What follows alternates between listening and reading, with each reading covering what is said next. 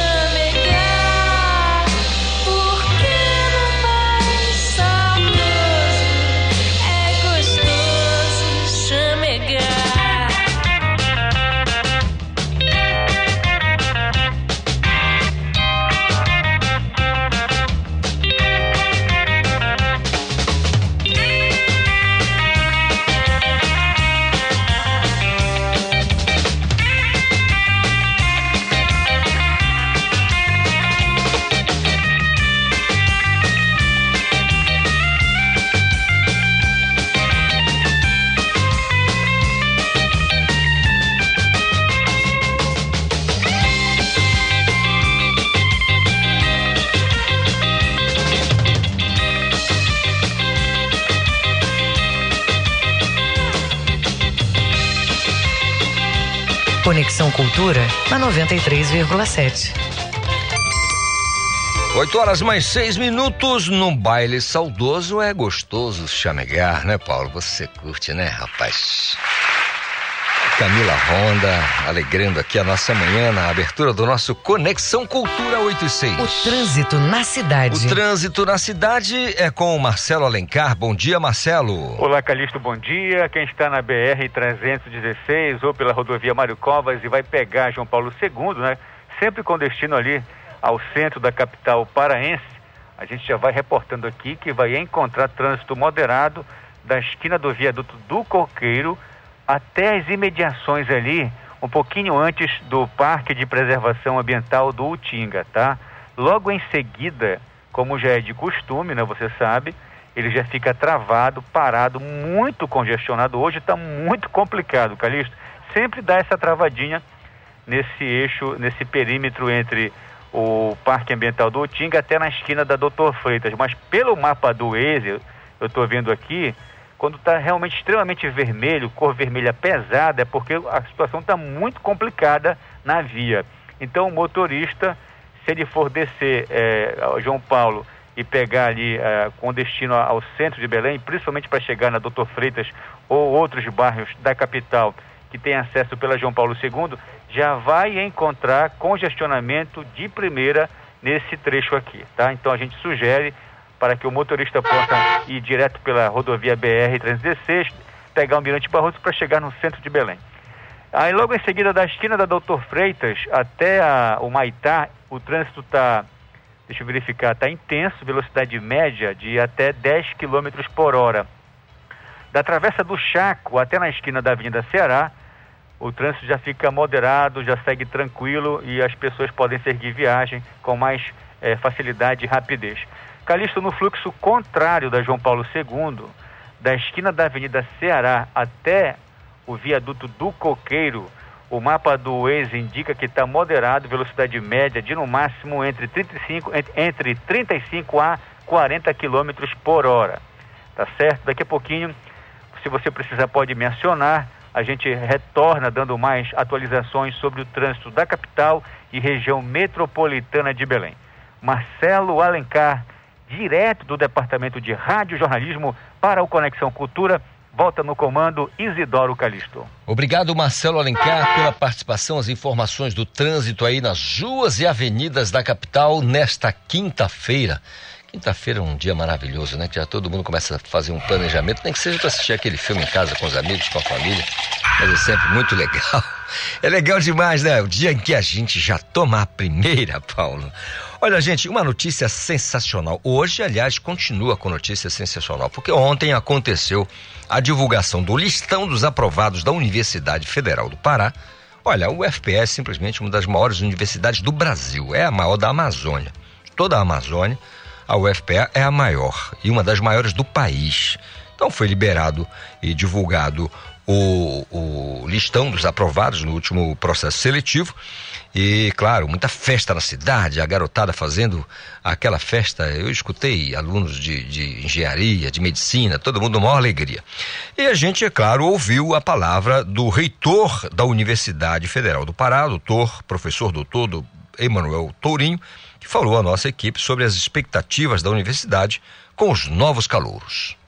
A Universidade Federal do Pará divulgou hoje o resultado do seu processo seletivo 2022 e este foi o segundo vestibular que realizamos desde que se iniciou a pandemia. Obviamente enfrentamos muitas dificuldades que eh, têm sido comuns nesse período.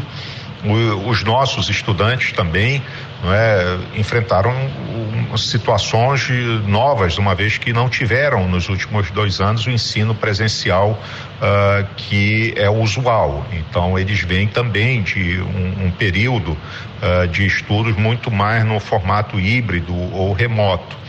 É, obviamente, isso tudo tem impacto né, nos resultados e uh, nós estamos, por um lado, felizes, porque conseguimos concluir o processo com sucesso e garantir oportunidade para milhares de calouras e calouros na educação superior pública.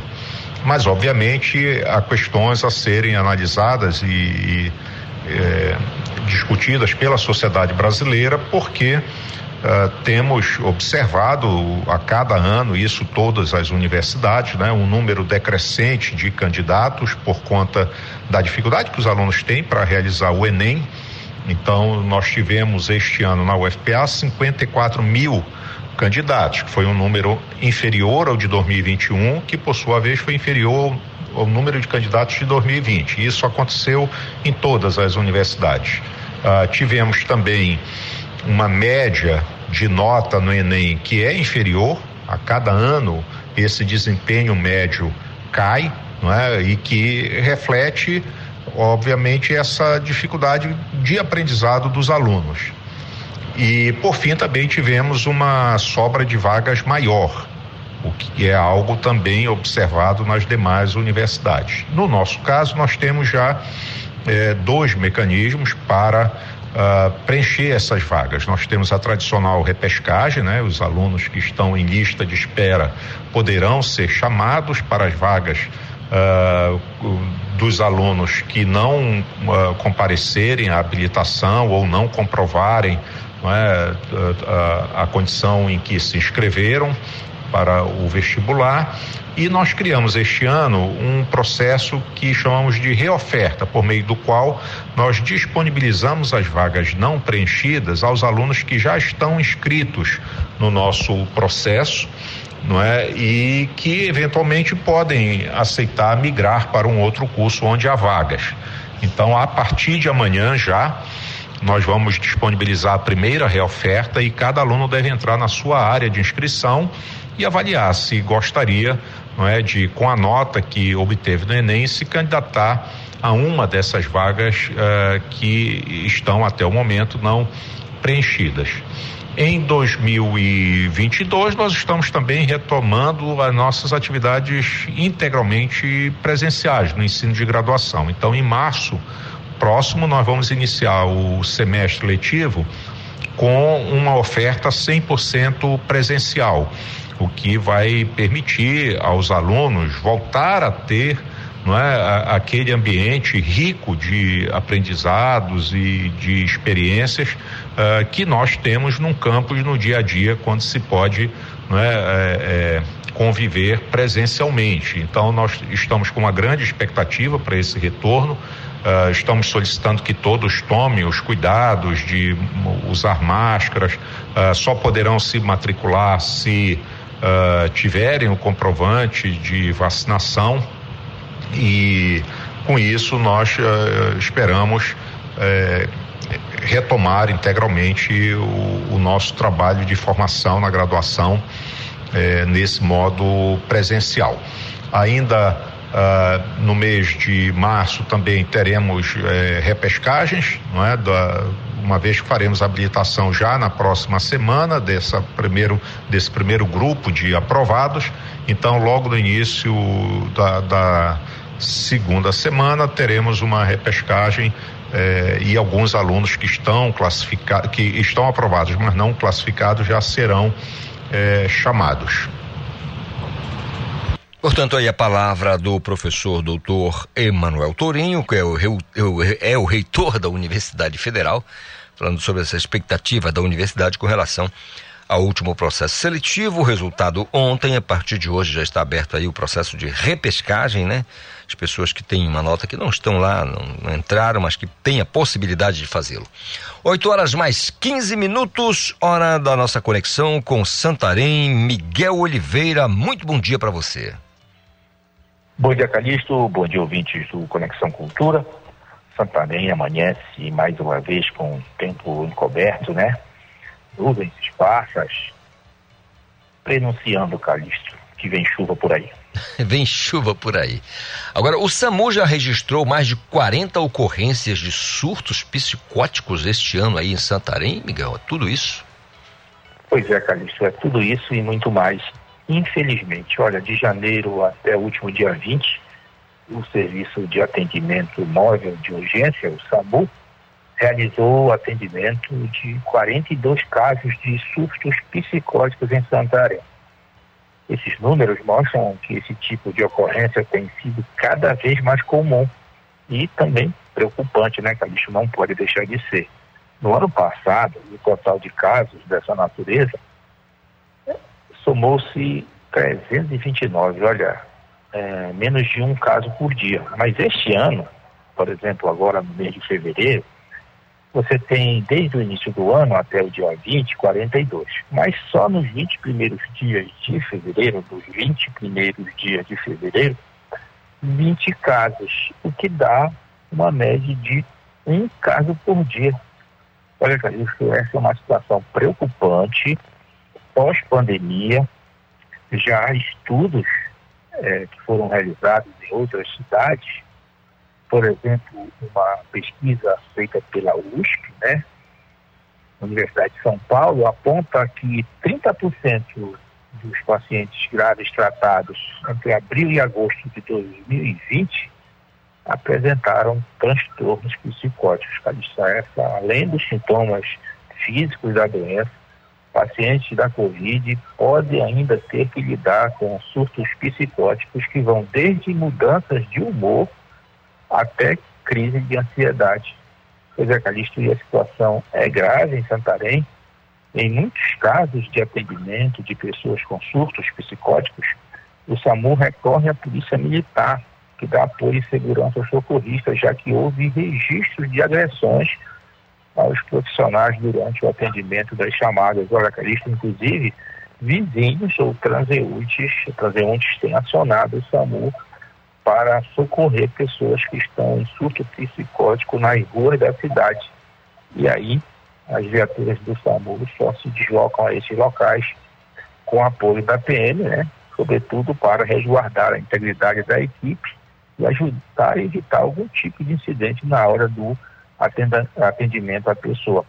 Olha, Calista, essa notícia não é boa, não, mas a gente tem que registrar, porque inclusive você familiar de alguém está passando por isso, que tem tido surto psicótico dentro de casa, procure orientação médica, né, Calixto? É isso, Miguel. Infelizmente é um assunto delicado para a gente tratar, mas é preciso falar disso aí. Não é ruindade da pessoa, ela está apenas com um problema de saúde, a gente tem que ter o cuidado e a devida paciência. Um abraço, Miguel, a gente se fala amanhã. Até amanhã, Calixto.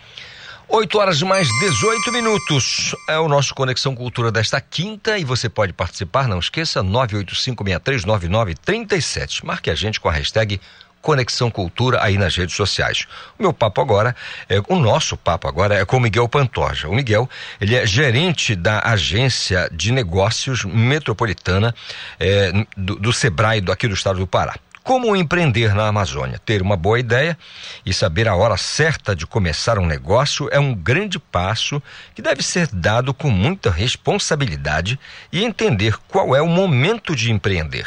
O empreendedorismo é uma área que vem crescendo em passos largos, né? A passos largos. Somente no ano passado, mais de 10% do Brasil, eh, em todo o Brasil, esse foi o crescimento. Para falar um pouquinho, então, eu vou conversar com o Miguel Pantoja, como eu disse, é gerente da Agência de Negócios Metropolitana do Sebrae aqui do estado do Pará. Bom dia, Miguel, tudo bem? Bom dia, Calixto, tudo bem? Bom dia aos ouvintes do seu programa aí. Tudo em paz? Tudo tranquilo. Que maravilha. Qual o melhor momento, né? O ouvinte pode pensar aqui agora que está, né? De repente, está iniciando, né? Já iniciou, já tem algum tempo ou está pensando em fazer isso? Qual o melhor momento para empreender, que parece que é a, é a palavra da vez?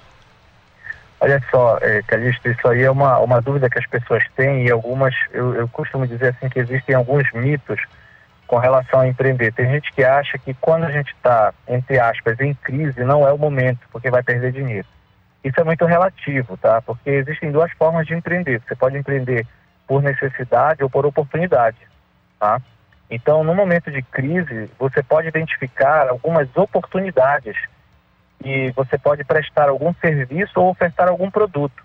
Então, é bom sempre ter essa análise, né? Conversar, buscar informação é, com quem já empreendeu, quem está empreendendo, para poder decidir sobre isso.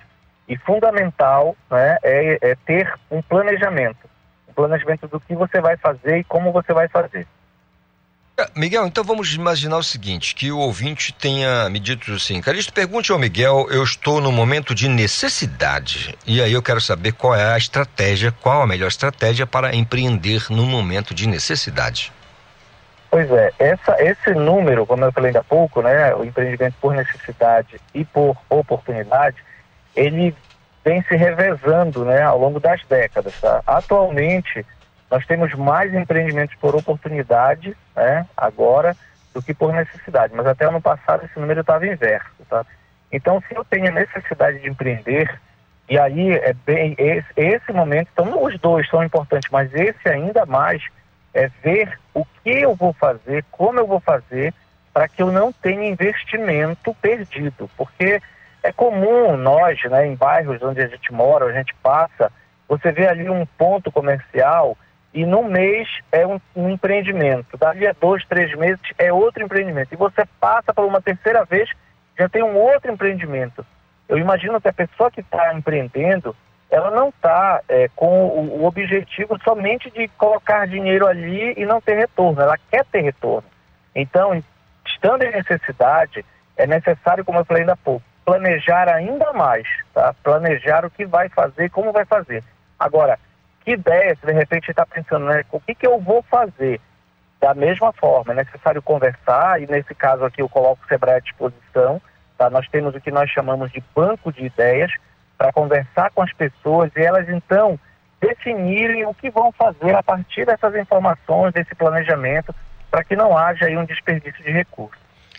Miguel, tem gente que, que diz que no empreendedorismo a questão é, primeiro, visão, depois rapidez, depois polivalência. Porque visão, ele viu, como você acabou de dizer, a oportunidade, ou pela necessidade, ou mesmo pintou aquela oportunidade, né? O, como a gente diz no interior, o cavalo passou encilhado e ele montou e foi.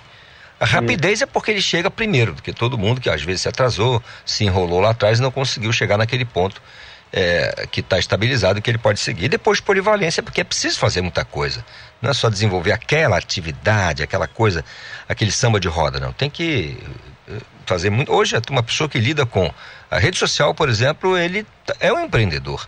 Ele está empreendendo na própria imagem, com a própria Sim, imagem. É. Ele grava o vídeo, ele divulga, ele produz novos conteúdos, ele, ele negocia. Polivalência, ele faz várias coisas, né? E aí eu pergunto a você, visão, rapidez e polivalência realmente é um tripé legal? Sim, é, é, é super importante, porque o que você está falando, a gente chama de características de comportamento empreendedor, elas são conhecidas internacionalmente, e aí você está falando sobre é, oportunidade ou a busca da oportunidade e iniciativa, tá? Quando você fala, né, em, em visão, né, e essa, essa rapidez aí, ou seja, não adianta eu ver uma oportunidade de negócio, ah, eu moro aqui no bairro onde eu moro, tem uma escola e os alunos precisam de, aí eu identifiquei, porque eles vão longe, né? Tem que andar alguns quilômetros, metros, sei lá, para conseguir. E se eu ofertar aqui esse produto ou esse serviço, eu posso atender toda essa demanda. Então, isso aí eu estou vendo a oportunidade. Mas não adianta só eu ver a oportunidade, eu tenho que ter iniciativa, tá? Que aí é a rapidez que você falou. Porque senão, da mesma forma, o outro também vai ver né? e pode ter a ideia também de empreender. Agora, essa polivalência que você falou aí, isso é muito verdadeiro, porque algumas pessoas acham que empreender vai ser simplesmente eu abrir e fechar o estabelecimento todo dia e ele vai funcionar de forma automática. Não é bem assim empreender né, é, requer sim habilidade de gestão, você precisa de dedicação, você precisa ser persistente ali, porque nem todo dia vai ser igual. Tá? Então o empreendedor ele tem, se as pessoas pesquisarem, ele vai encontrar as 10 características de comportamento empreendedor, e todos nós temos. E o empreendedor ele tem que saber coordenar essas características para fazer o empreendimento ter sucesso. Tereza. Eh, Miguel, qual hoje, assim, de acordo com a inteligência do Sebrae, o principal fator de fechamento de negócio ou da desistência da iniciativa de um empreendedor? Ah, é, Calixto, isso está muito, tá muito ligado é, à falta de controle. Tá? É muito comum a gente ouvir no Sebrae, a cada dia, as pessoas lá, pessoas que já empreendem, eu vou falar aqui de quem já está empreendendo, já tem um empreendimento, né, tem um pequeno negócio. E as pessoas usarem a seguinte frase, eu trabalho muito, né, eu trabalho de domingo a domingo, enfim, eu emprego pessoas, eu tenho um bom movimento, mas eu não sei se eu estou ganhando ou se eu estou perdendo dinheiro, tá? Então isso é importante, porque geralmente se indica que há uma falta de controle. Ele até divulga bem o produto, ele atende bem o cliente, as pessoas gostam do que ele faz. Entretanto, às vezes há uma confusão entre o que é da empresa e o que é pessoal, né? e aí essa falta de controle, quando ele desperta para isso, às vezes é, no impulso vai, pega um empréstimo no agente financeiro, enfim, ele vai criando algumas estratégias que ele acha que é estratégias, e quando ele para para perceber, é necessário fechar o empreendimento, às vezes, se for o caso, vender maquinário para saldar alguns compromissos que ele acabou é, é, assumindo, mas sem controle, ele, se ele tivesse um controle, ele saberia que naquele momento ele não poderia ter assumido aquele compromisso.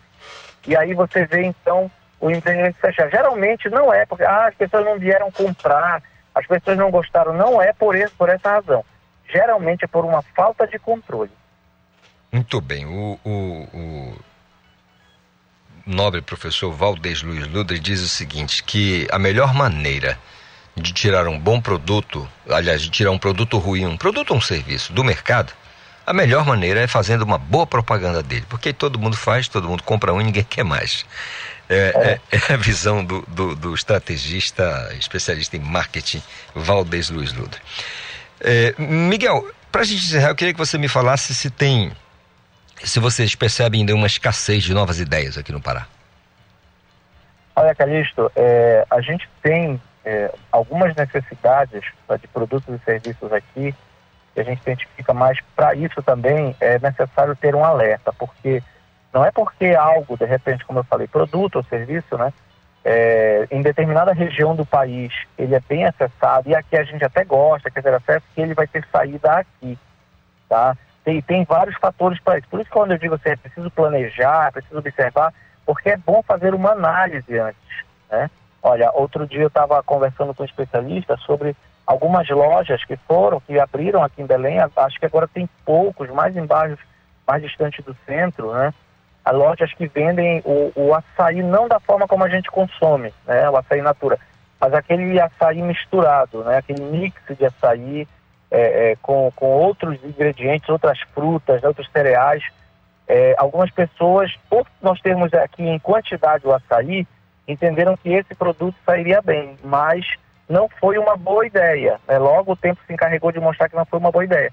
Então era necessário fazer uma análise primeiro, né? porque aí é uma questão cultural.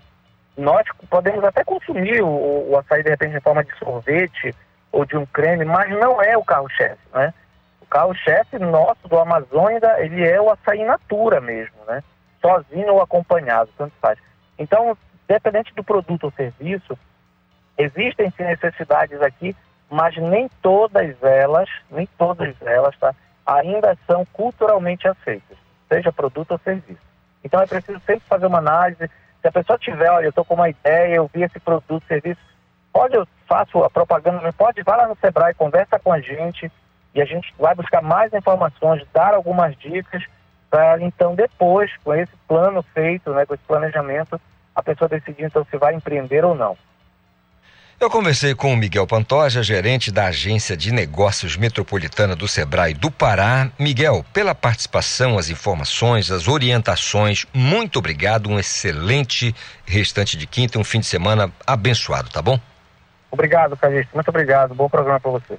Forte abraço. Agora, 8h30, eu volto num instante. Estamos apresentando Conexão Cultura.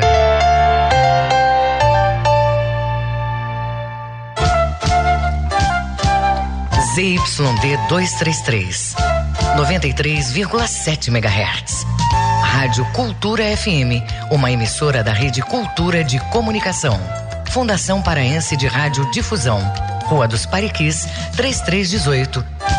Base operacional, Avenida Almirante Barroso, 735. Berlim, Pará, Amazônia, Brasil.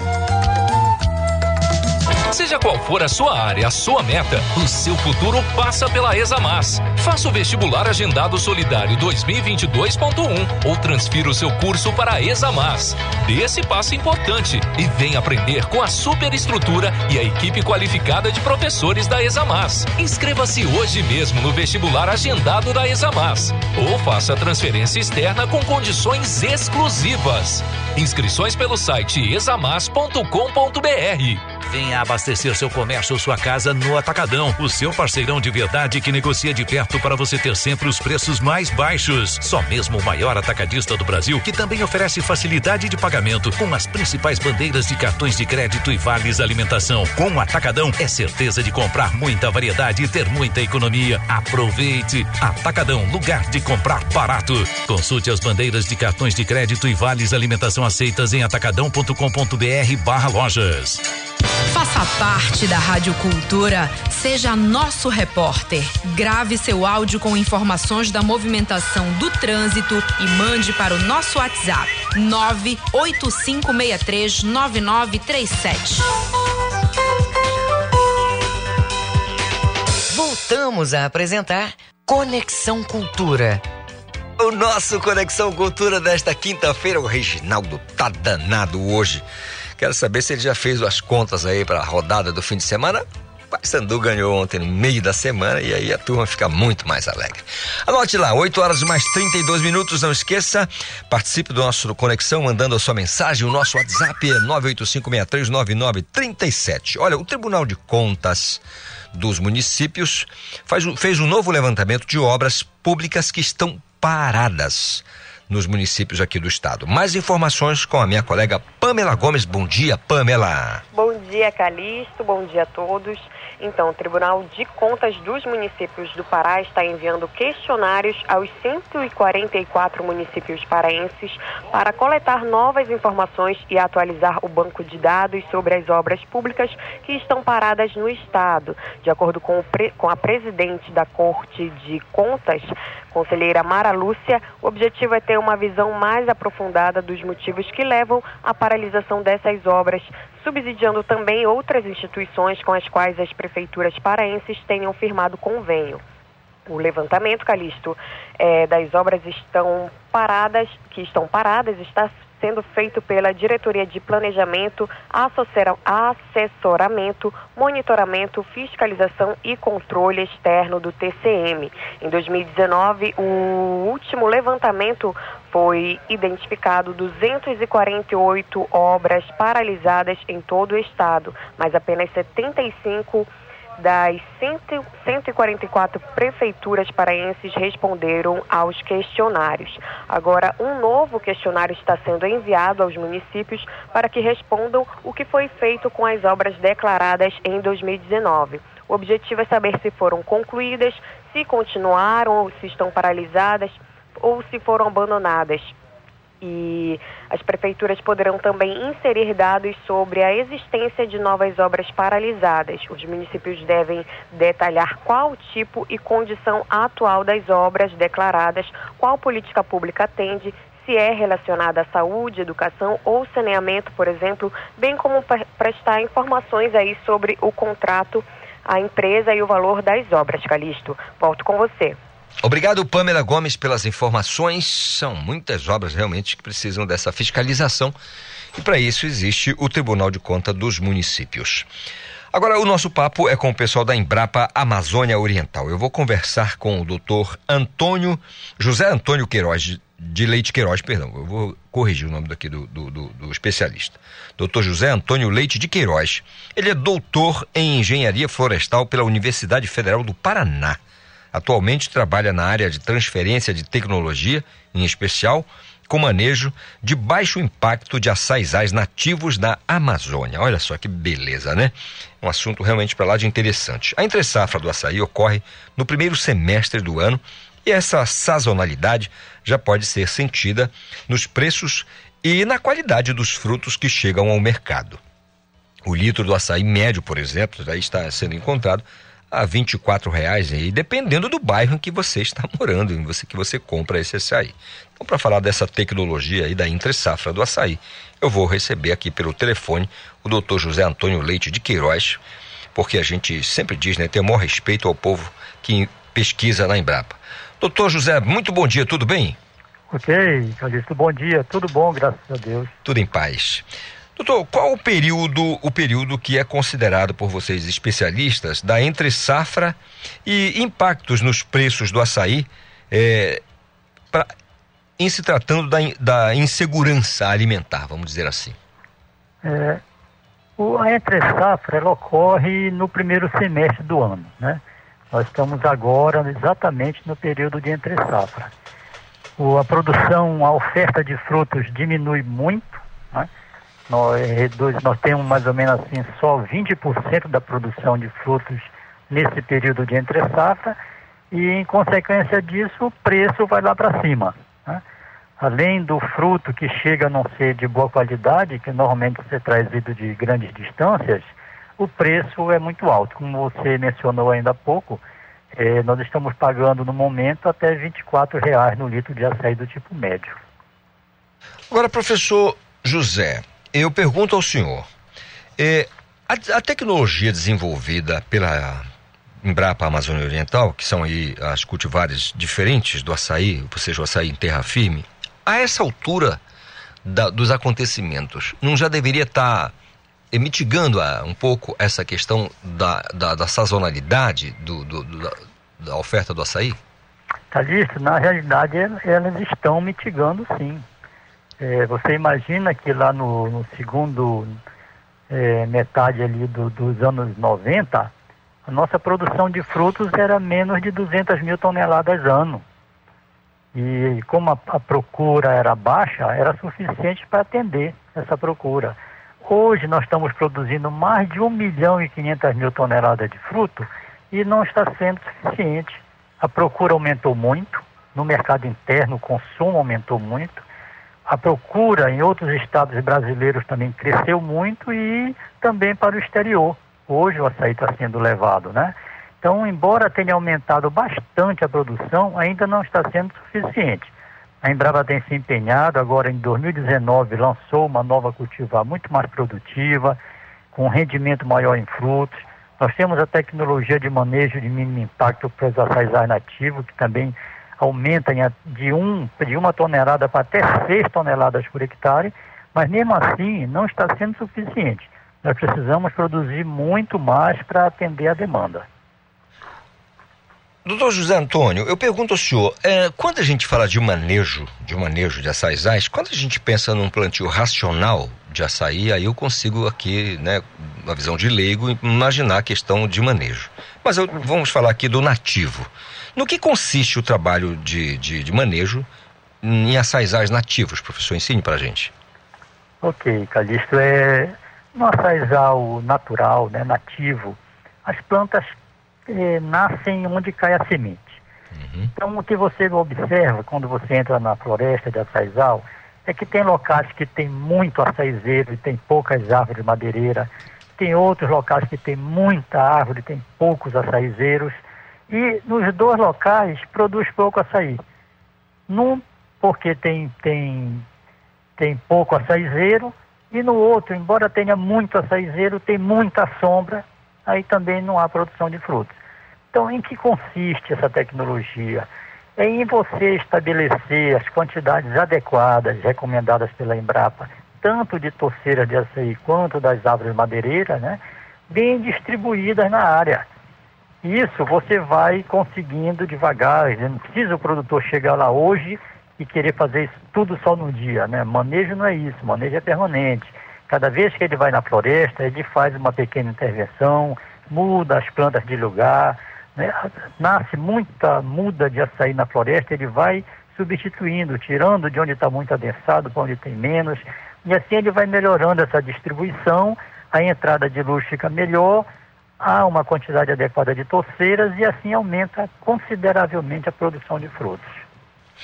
Eu pergunto ao senhor, doutor José, tem ah, já é, é conhecido de, dos senhores pesquisadores da Embrapa, de técnicos também, que de repente pode, podem é, informar, existe erros é, cometidos pelas pessoas nesse manejo é, que não de repente não tem a orientação adequada e o manejo não sai é, da maneira correta e a produção fica lá embaixo. Existe esse, esse registro?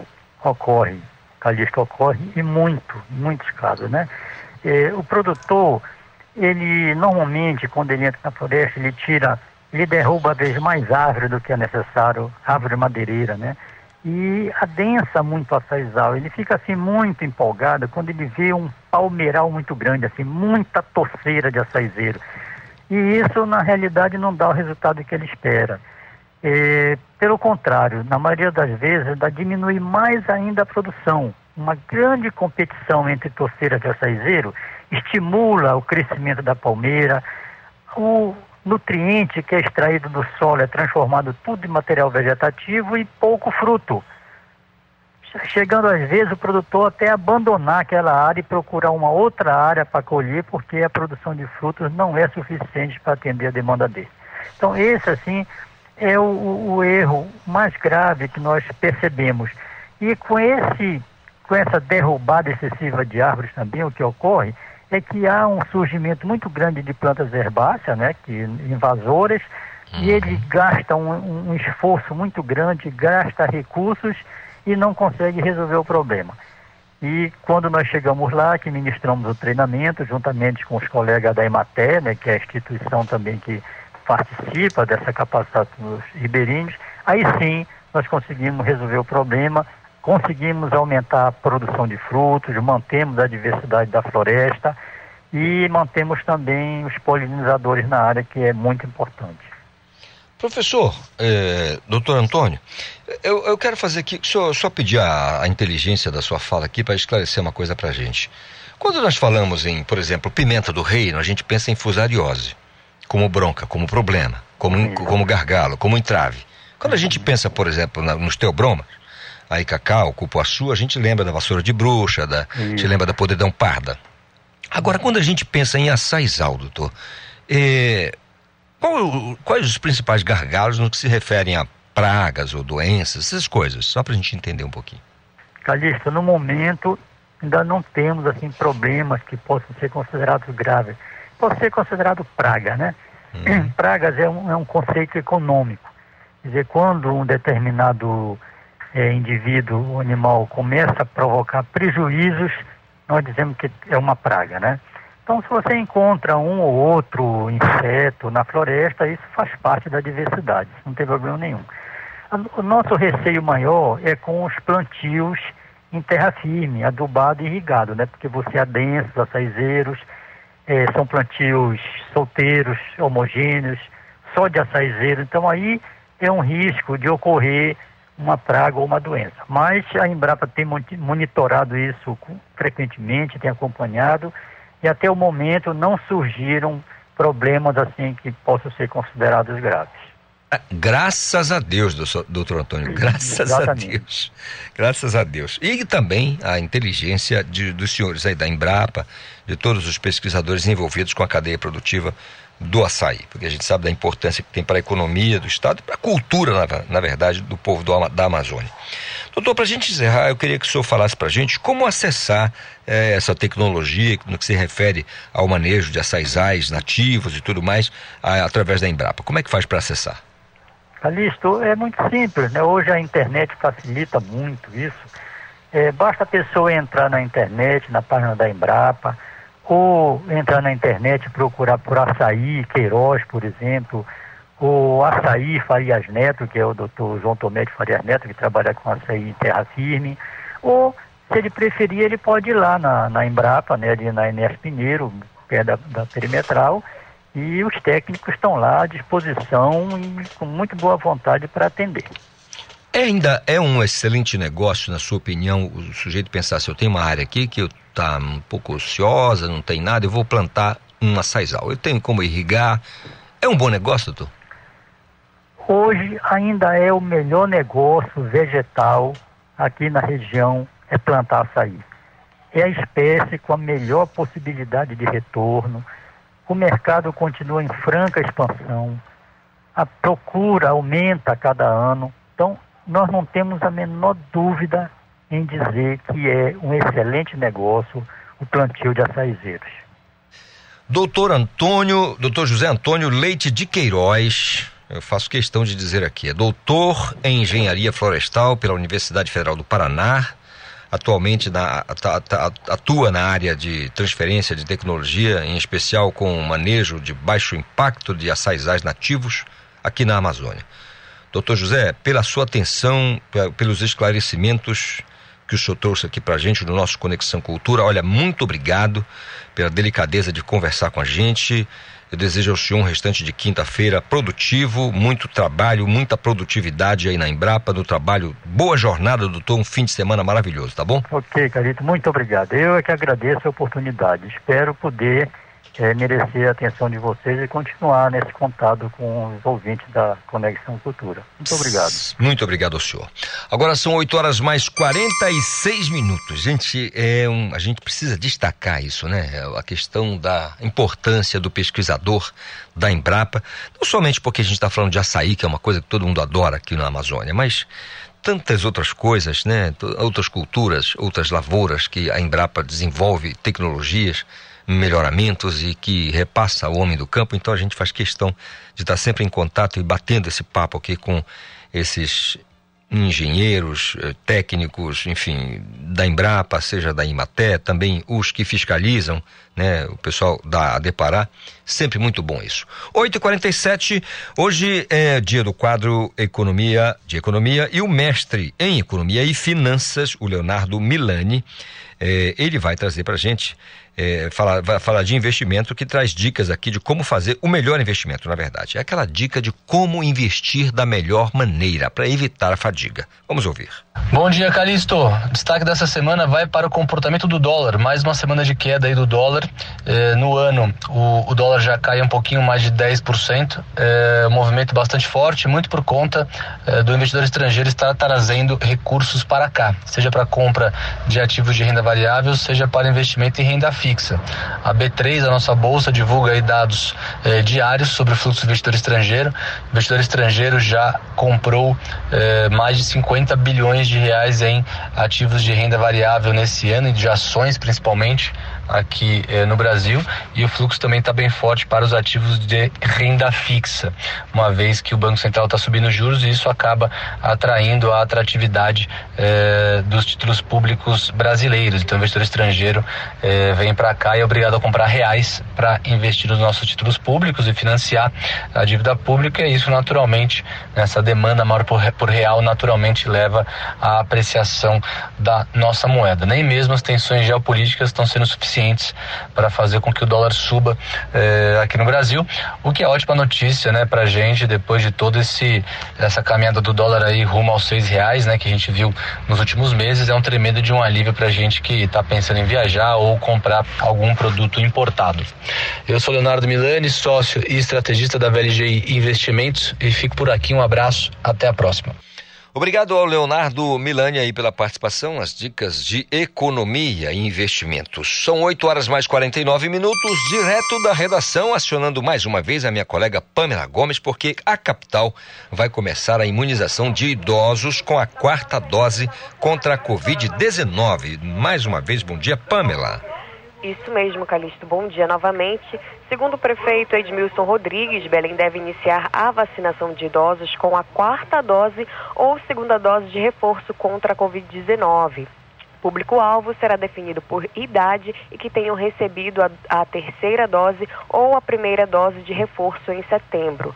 A previsão da Prefeitura é que idosos com 85 anos ou mais comecem a receber o imunizante no dia 3 de março.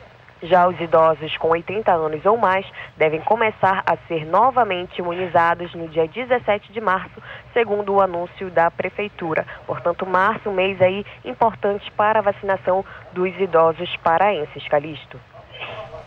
Obrigado, Pamela, pela participação e as informações. Anote, 8h50, não esqueça, participe do nosso Conexão Cultura 985629937. Olha, dois mil agentes de Segurança estarão envolvidos na Operação Carnaval, que será deflagrada amanhã. Né? Começa os, os trabalhos, na verdade, já começaram porque tem toda uma mobilização. Efetivamente, amanhã começa o trabalho eh, desses agentes na Operação Carnaval. O secretário de Segurança Pública do Estado do Pará, o Alame Machado, e o coronel Gilson Júnior, que é o comandante da Polícia Militar do Estado, eles falaram sobre a operação, sobre os trabalhos, sobre os agentes envolvidos e como todo esse trabalho vai ser desenvolvido. Vamos ouvir. A Segup se prepara juntamente com os demais órgãos do sistema de segurança e nossos parceiros durante meses para essa operação Carnaval Seguro que ocorre todo ano. Porém, esse ano, de fato, ele é diferenciado. A gente tem algumas restrições de cumprimento do decreto, ou seja, podem funcionar festas, shows, desde que obedecida a capacidade e também a exigência do passaporte vacinal, que é fundamental para o ingresso eh, em qualquer estabelecimento. Sendo que é fiscalizado o proprietário do evento, saber se ele está exigindo esse passaporte vacinal, mas também o próprio cidadão se ele está realmente apresentando esse passaporte. Por outro lado, é bom destacar que está proibido em todo o estado do Pará a realização de, de festas é, fora dos ambientes privados, ou seja, carnaval de rua, trio elétrico, blocos. É, isso não, não, está permitido, tendo em vista que o decreto prevê que apenas em, em caso de mais de 80% de vacinados em cada município, o prefeito, se quisesse, poderia, por decreto, autorizar, o que não é o caso. Todos irão cumprir o decreto do Estado que prevê apenas as festas privadas e com a exigência de passaporte vacinal. Nós iremos utilizar quase 2 mil agentes da segurança pública e aí somados todos os órgãos eh, do sistema de segurança pública do Estado, mas também os órgãos parceiros, como a PRF e as guardas municipais. Lembrando que essa é uma das maiores operações nossas e esse efetivo de quase 2 mil agentes é apenas o efetivo extra específico para essa operação. Isso não está somado, por exemplo, ao efetivo ordinário comum que tem nas cidades que são balneárias. Então, realmente é uma operação de grande envergadura, uma das operações que são planejadas com bastante antecedência e diferenciada este ano, tendo em vista a, a, a exigência de passaporte vacinal para ingresso em algum estabelecimento. É, lembrando que, além da exigência de passaporte vacinal, nós iremos fiscalizar se os estabelecimentos estão pedindo esse, essa comprovação aos seus frequentadores. Em caso de não cumprimento, ele está sujeito a multa de 50 mil reais, podendo ser dobrada em caso de reincidência, o que já ocorreu nas nossas fiscalizações, podendo chegar ao final, com medida extrema, até a suspensão ou cassação daquela licença que ele possui.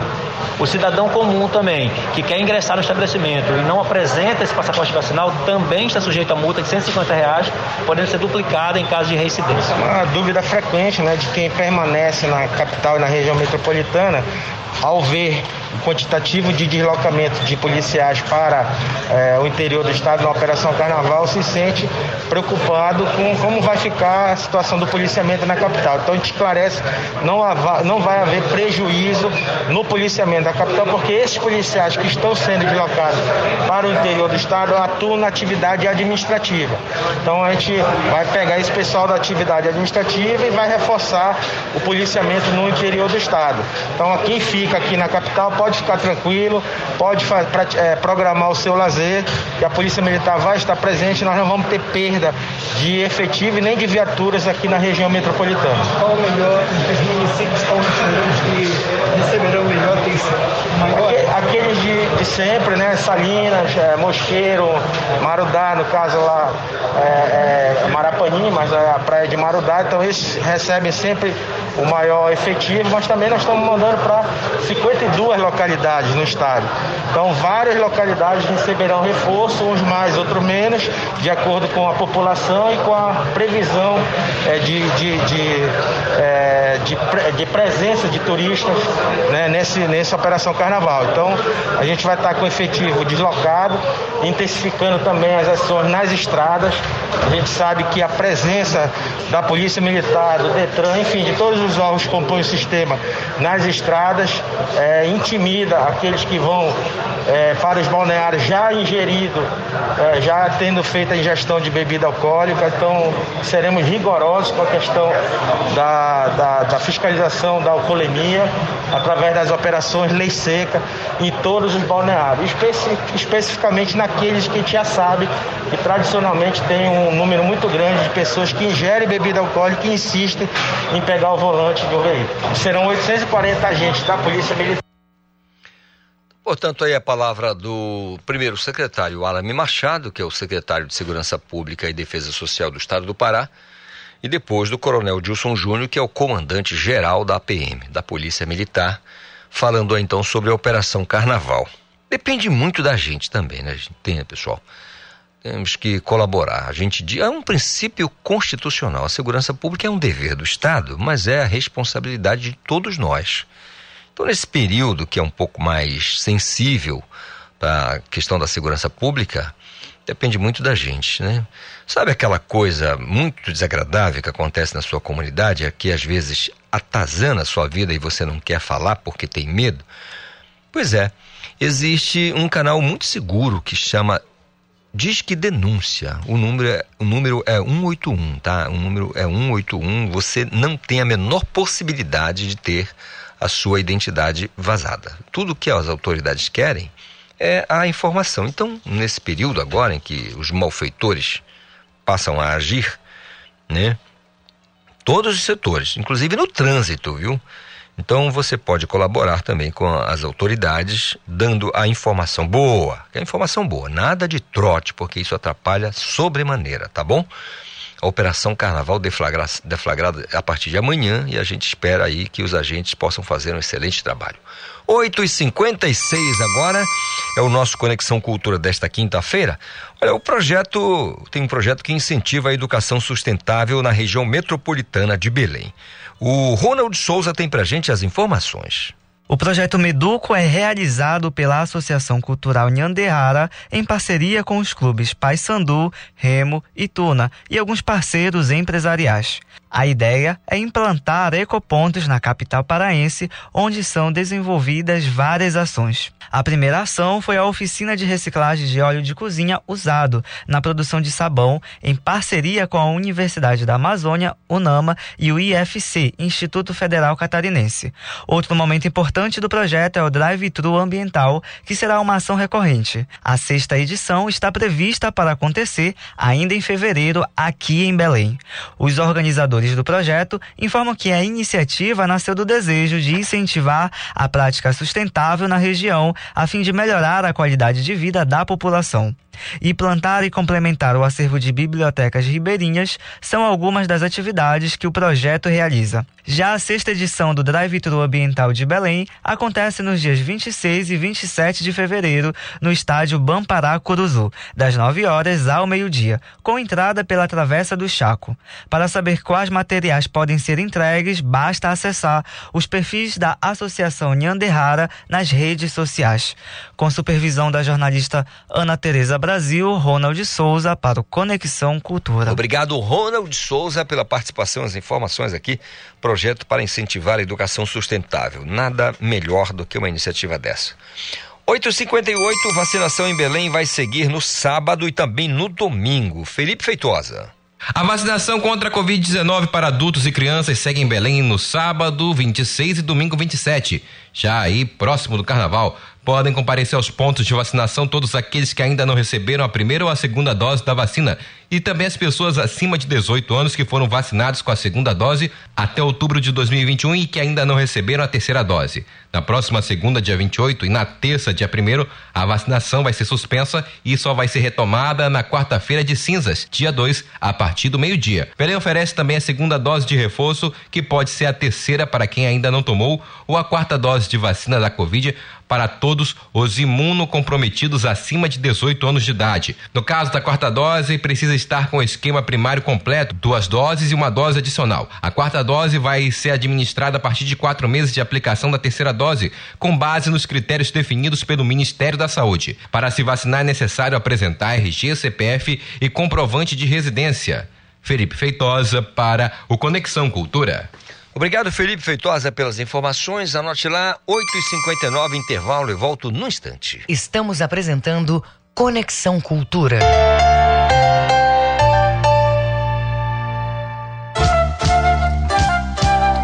ZYD 233, 93,7 MHz.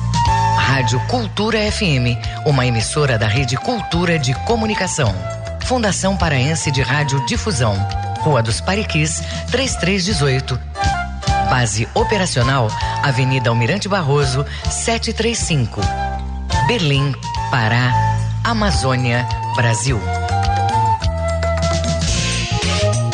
O controle da Covid-19 em espaços públicos precisa andar de mãos dadas com os cuidados das pessoas e das empresas. Fazer a higienização no transporte público é de extrema importância para a proteção de todos e para evitar a contaminação cruzada da Covid-19. Proteja-se do coronavírus. Cuidar da sua saúde é proteger a todos. Cultura Rede de Comunicação. Energia na rede é com a Lubar. Campeonato paraense é parazão. Futebol no estádio é valorização. A Lubar é bola no gol. A Lubar e partida de futebol. A Lubar e partida de futebol no mercado de cabos elétricos. Alubar, a energia do Brasil até você. Cultura FM. Aqui você ouve música popular paraense. Essa luz de verão escancara os sonhos adormecidos. Música popular brasileira. Como sou eu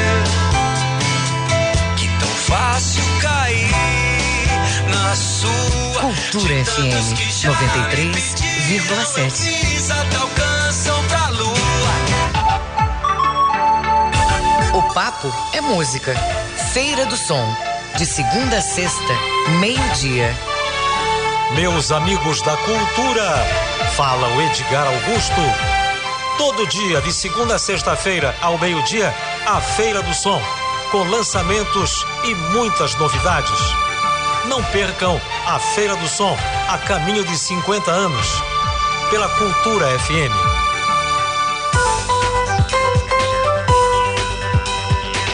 Voltamos a apresentar Conexão Cultura. Verdade, voltamos com o nosso Conexão Cultura desta quinta, nove horas mais dois minutos. Não esqueça, se quiser participar, o nosso WhatsApp está à sua disposição: 985629937.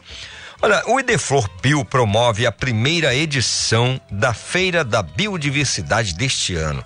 Mais informações com a minha colega, com minha colega Eduarda Iara, direto da redação. Bom dia, Eduarda. Bom dia, Calista. É isso mesmo. No próximo sábado, dia 26, o Parque Estadual do Tinga, Camilo Viana, recebe a primeira feira da Biodiversidade de 2022, realizada pela Ideflor Bio, das 7 às 13, no Centro de Acolhimento.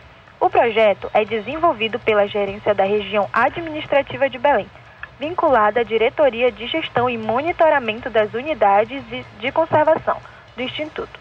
A feira ocorre em duas edições mensais, sendo realizada sempre no primeiro e terceiro sábado de cada mês, e conta com a participação de 16 expositores. Os trabalhadores, comercial... Os trabalhadores comercializam produtos orgânicos e livres de agrotóxicos Além de produtos orgânicos, a feira conta também com a comercialização de artesanato regional e exposição de produtos de empreendedores sustentáveis da região metropolitana de Belém. Na feira é possível encontrar hortaliças, frutas, mel, copaíba, andiroba, cachaça regional, biojoias e cerâmicas. É isso aí. Eduarda Silva para o programa Conexão Cultura. Então tá combinado. Eduarda Silva falando aqui com o nosso Conexão Cultura, trazendo as informações aqui pra gente quando são nove horas mais quatro minutos.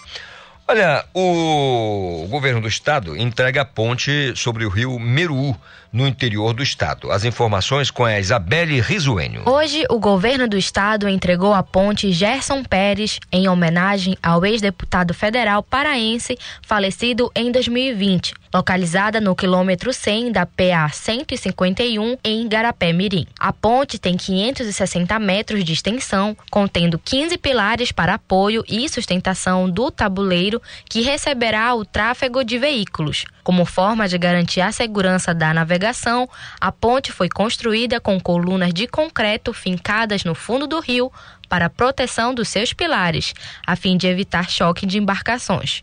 Os dois vãos centrais para navegação podem receber embarcações de até 8 metros de altura e até 30 metros de largura. O empreendimento vai ser um importante eixo de integração da malha viária entre a região metropolitana de Belém com os municípios da região do Baixo Amazonas, além de acelerar o desenvolvimento econômico regional. Com supervisão da jornalista Ana Tereza Brasil, Isabelle Risuênio para o Conexão Cultura. Obrigado a Isabelle Risuênio pela participação. Anote lá, 9 horas mais 5 minutos. Chegou a hora daquela conversa com a professora Claudinha do NEL, né? O Núcleo de Esporte e Lazer da Incentivando o esporte educacional no estado do Pará. Bom dia, professora. Eu quero lhe dizer, antes da senhora dizer bom dia, que o Dário Pedrosa já está na linha, que a senhora vai conversar com ele também. Agora sim, bom dia, professora. Ótimo falar com a senhora.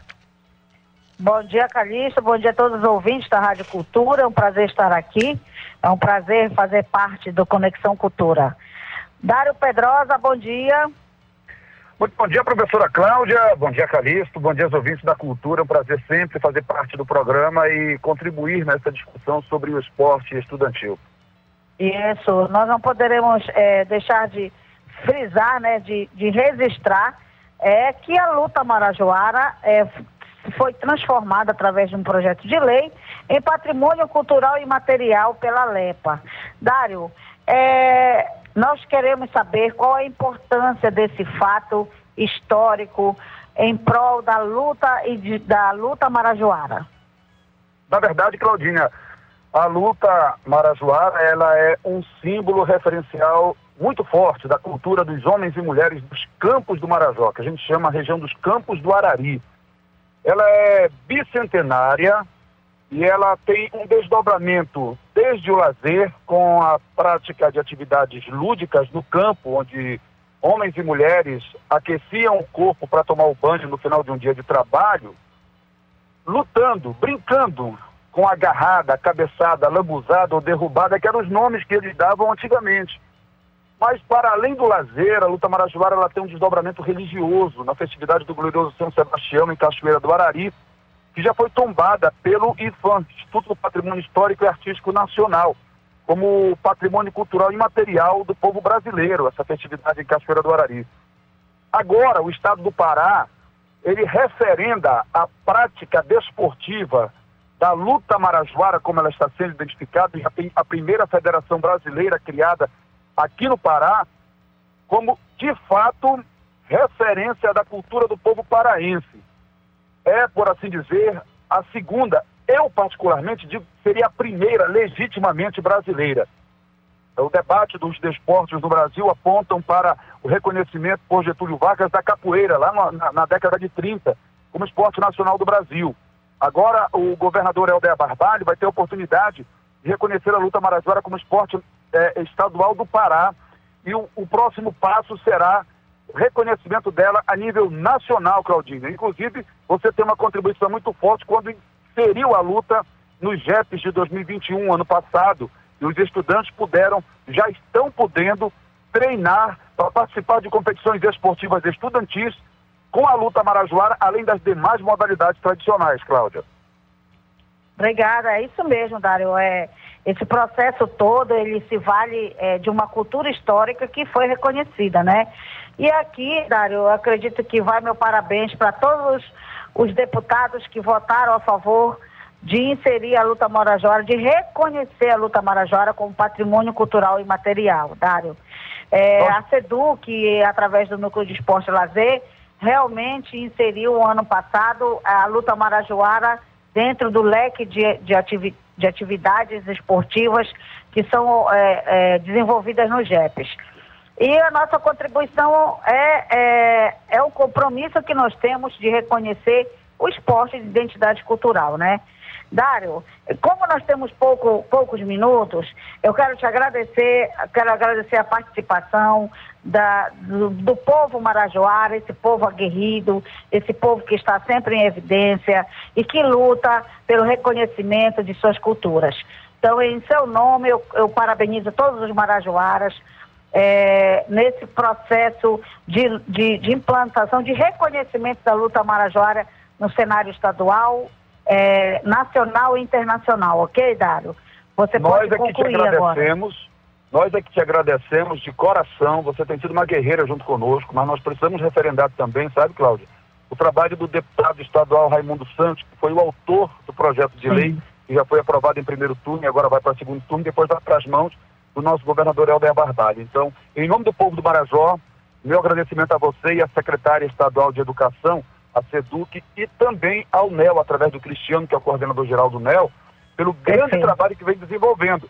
Nós vamos continuar, nossos alunos atletas estão ávidos para que essa modalidade chegue forte nas outras escolas, em outros municípios do Pará, e vamos estar andando por esse Pará fora para levar o conhecimento da luta marajora aos professores de educação física, para que utilizem ela como ferramenta nas aulas de educação física do ensino fundamental. Um grande abraço para você, um bom dia aos ouvintes da Rádio Cultura, você, Calixto, e a todos os paraenses que nos ouvem.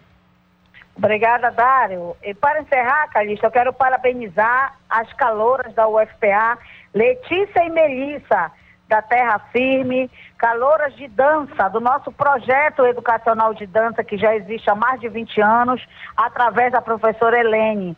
Então, hoje, ontem e hoje, elas comemoram é, a aprovação no vestibular da UFPA.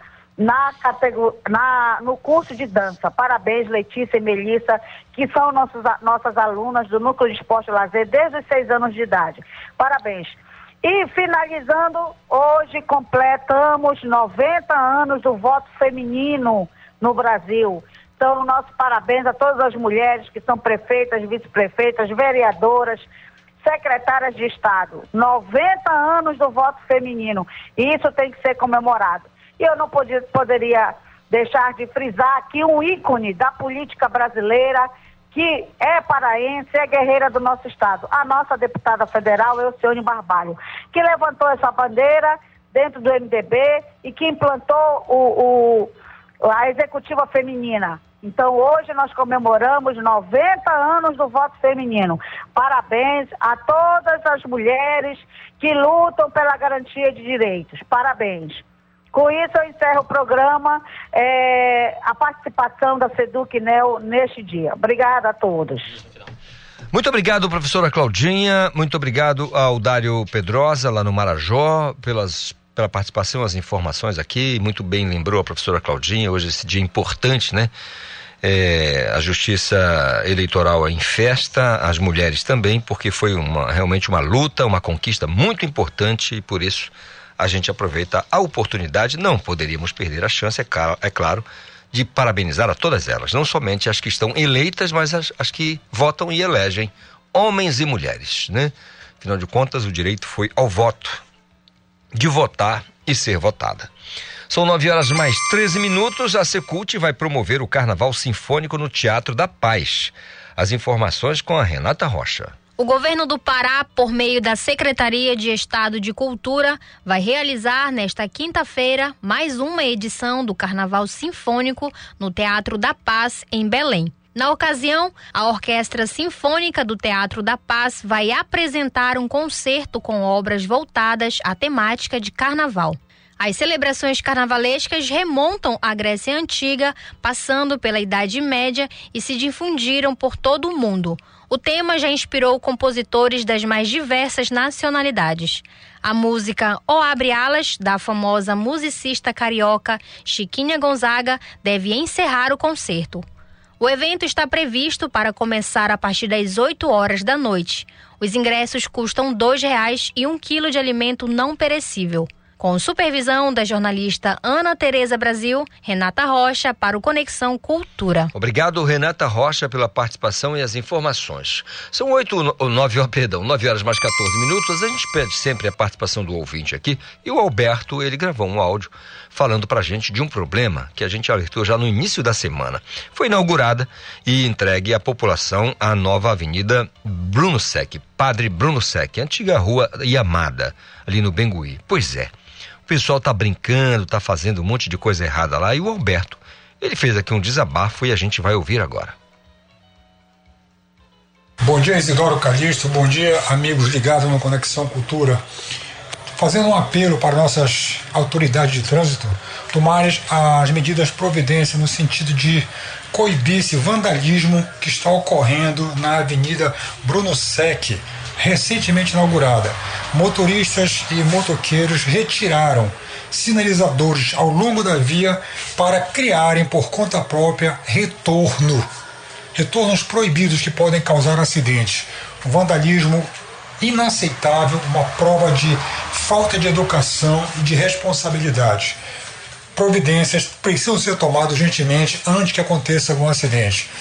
Alberto Soares, bairro do Parque Verde, Belém. Daí a palavra do Alberto Soares, ele é morador do Parque Verde, emenda ali com Bengui, né, em algum momento, em alguma parte do bairro, Mangueirão também. É, essa avenida é muito importante, ela era muito ruim, era uma rua terrivelmente ruim, porque é muito buraco, é um, é um relevo horrível, quando era Rua Amada, né? E a gente lembra muito bem. E agora teve, tá, teve uma pavimentação, uma revitalização, duplicação, uma parte, né? E tá legal. Só que as pessoas não respeitam.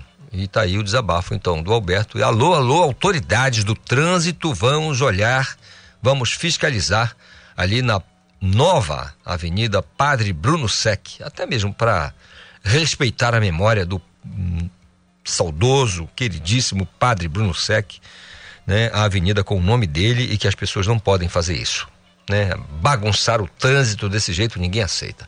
9 e 16. Esporte.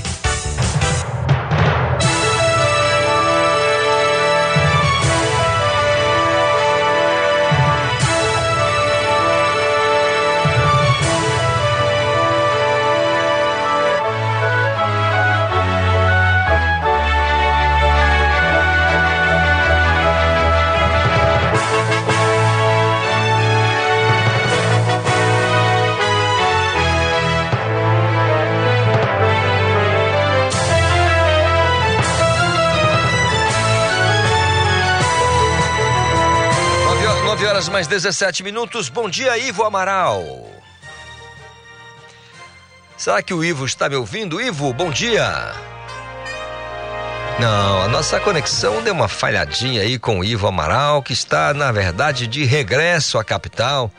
Ontem ele foi a Paragominas e agora está voltando. Eu quero que ele fale pra gente. Tenho certeza que ele acompanhou a partida entre Paysandu e Independente. O Paysandu venceu a partida e segue invicto, invicto no campeonato. Não perdeu ainda e também né, se classifica muito bem nessa fase do Campeonato Paraense. Parazão Bampará 2022. E a gente vai querer saber da impressão, da visão, das afeições e tantas outras coisas mais do Ivo Amaral. Bom dia, Ivo. Bom dia, bom dia. Eu tava conversando, Rinaldo, quando a gente entrou, deu um problema, probleminha aí mas olha, ontem dei mais uma vez um valor ao nosso portal Cultura, que eu estou no hotel aqui em, exatamente em Paragominas, e houve um problema na véspera da chegada. Teve um raio aí que destruiu o sistema aqui da TV a cabo. E as TVs locais também com muita dificuldade de ficar rodando imagem. Aí eu desci lá pro restaurante, comi alguma coisa, me liguei no portal Cultura e pude acompanhar o segundo tempo do jogo, né? Um jogo até de certo modo surpreendente, a gente esperava mais do Independente pela necessidade imperiosa de classificação e os reservas do Paysandu deram conta do recado, aquele polegar muito esperto, né? Fez uma boa partida, o Thiago Coelho segundo no gol. Enfim, o Paysandu acho que foi preparado para não perder e saiu merecidamente com a vitória. Que maravilha, Ivo. É, então, é, duas expectativas que estavam aí, né? Primeiro, o time. O, o Thiago, não vou dizer reserva, porque ele já vinha no, de um, no ano passado, né? É, em boas apresentações, quando substituiu o Vinícius lá no, no Clube do Remo, tava bem é. mesmo, tava benzão. E aí Eu chegou. Eu acho o Thiago mais cotado, com hum. todo o respeito ao Elias, pelo que a gente vê na movimentação do goleiro. É, não se pode dizer que o Elias falhou alguma coisa até agora. Mas a gente sente que o Thiago tem mais presença. Eu acho, eu acho mais presença, embora também como goleiro do Paysandu ainda não tenha sido bastante testado. Verdade. Nenhum demérito, portanto, ao, ao goleiro titular do, do Paysandu, é, Elias, de jeito nenhum, de forma alguma. Pô, tá esperando há um ano para é, jogar. Nossa. O Vitor Souza não dava uma vez para ele, meu amigo. Verdade. A chance dele aí é contrato o Thiago Coelho, é, coitado do rapaz. Mas ele como primeiro agora, portanto, como primeiro é. goleiro, ele tem realmente que, que fazer a parte dele. Agora, Ivo, é, fim, fim, de semana para você, como é que vai ser em termos de, de, de expectativa do Campeonato Paraense? Olha, vai ser uma, um, uma, um fim de semana muito agitado, todos os jogos convenientemente, convenientemente no mesmo horário. Ontem aqui eu tive a chance de conversar, é o, não Mauro Roberto, me esqueço o nome dele, conversei longamente lá na prefeitura com o diretor de futebol do Paragominas, né? Apaixonado pelo futebol, foi jogador do Tom Benz, parou de jogar aos 26 anos, andou aí por Belém também, nas equipes de base do Paysandu, e hoje é o diretor de futebol do Paragominas, né? Tá preocupado, segundo esse pepino, você sabe que o Paragominas fez duas besteiras de treinador, né? Trouxe esse Júlio César Leal, foi o ex-jogador do Flamengo, mas como treinador, zero. E depois o Marcílio Guerreiro também. Quem está tentando ajustar a coisa com todos os problemas é o Samuel Cândido, né? Mas a situação do Paragominas não é tão tranquila como não é da maioria, né? Chegamos num ponto onde o pessoal pode subir e pode crescer. Então, poucos estão tranquilos nessa reta final e vai ser, para, sobretudo para o pessoal do interior, uma rodada angustiante. O desassossego não é exclusividade apenas do Paragominas, né, Iva? De muitas é. outras equipes aí.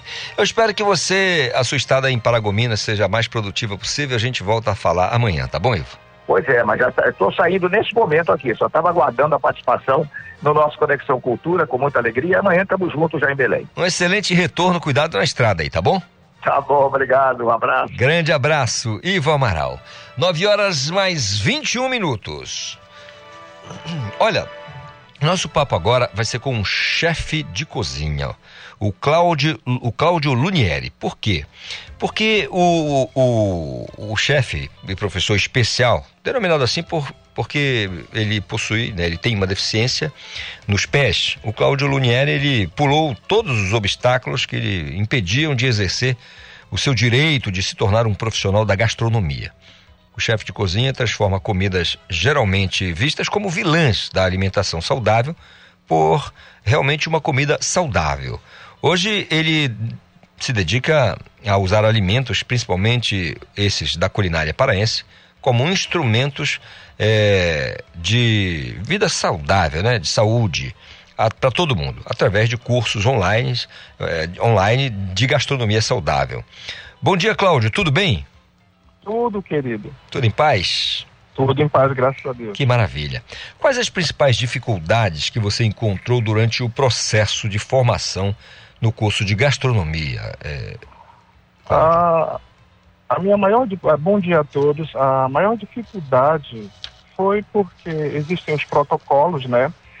E, e dentre esses protocolos de segurança que há não só nos laboratórios das universidades, mas em grandes cozinhas profissionais, é, uma delas era justamente quanto ao sapato, né?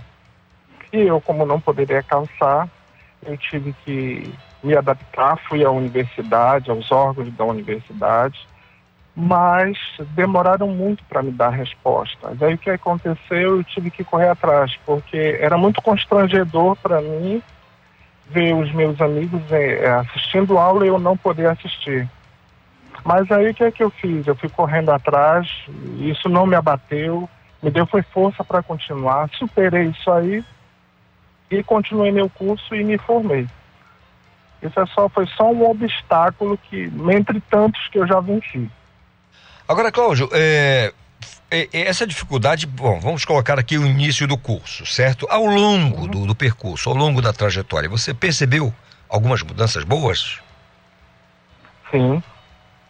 Por exemplo, é, quando eu comecei a fazer o curso, é, eu fui a, a, além do aprendizado, porque você já leva uma carga de conhecimento. A minha mãe, por exemplo, era cozinheira, né? Então você já leva uma carga de conhecimento, né, na vida e quando chega lá você se aperfeiçoa. Aí você pega todo o teu conhecimento mais o aperfeiçoamento. Quando você sai, você amplia mais as suas capacidades aqui fora, entendeu? Para o mercado é, com mais conhecimento e ampliando isso aí. Eu digo isso, Cláudio, porque quando acontece, às vezes a gente chega em um determinado canto e se depara com algumas dificuldades, mas aí começa a conversar, começa de alguma forma até a reclamar mesmo, a, a protestar. E aí vem a famosa mudança naquele aspecto, né? Por isso que eu perguntei a você, Porque o curso É. começou e ao longo do período pode ter alguma mudança em função até da, da, da- da sua postura e da postura de outras pessoas também, né? Na verdade, o que aconteceu? Quando essa- esses problemas aconteceram, é, ele serviu né, para que muitos amigos meus se impactassem com a situação. Porque muitos, durante o período, às vezes por coisas tão menores, desistiram do curso. E quando eles, alguns viram a minha luta para ultrapassar essas barreiras, se sentiram estimulados para continuar, entendeu? E essa foi a- o, o grande eh, impacto na vida das, das outras pessoas. Mas assim, para mim, para mim, Cláudio, é, é uma coisa, digamos assim, quase que natural essas lutas e os impactos que podem conseguir, porque existem muitas pessoas que, poxa vida, eu queria ter essa eh, essa força que você tem, entendeu? Então isso foi muito legal eh, na vida desses meus amigos. Agora, que bom, que coisa boa. Como você transforma, agora falando diretamente aqui no trabalho que você desenvolve, eh, Cláudio, como é que você transforma comidas consideradas e não saudáveis em opções mais naturais? Como é que acontece? Bom, a primeira coisa que aconteceu, é, na gastronomia você tem várias áreas, né?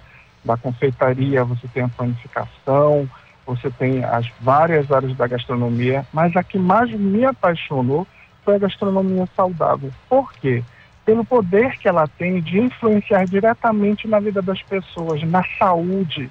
E eu sempre pensei na, na perspectiva de que uma pessoa que começa a se alimentar saudavelmente, segundo as pesquisas, ela ganha 13 anos a mais de vida.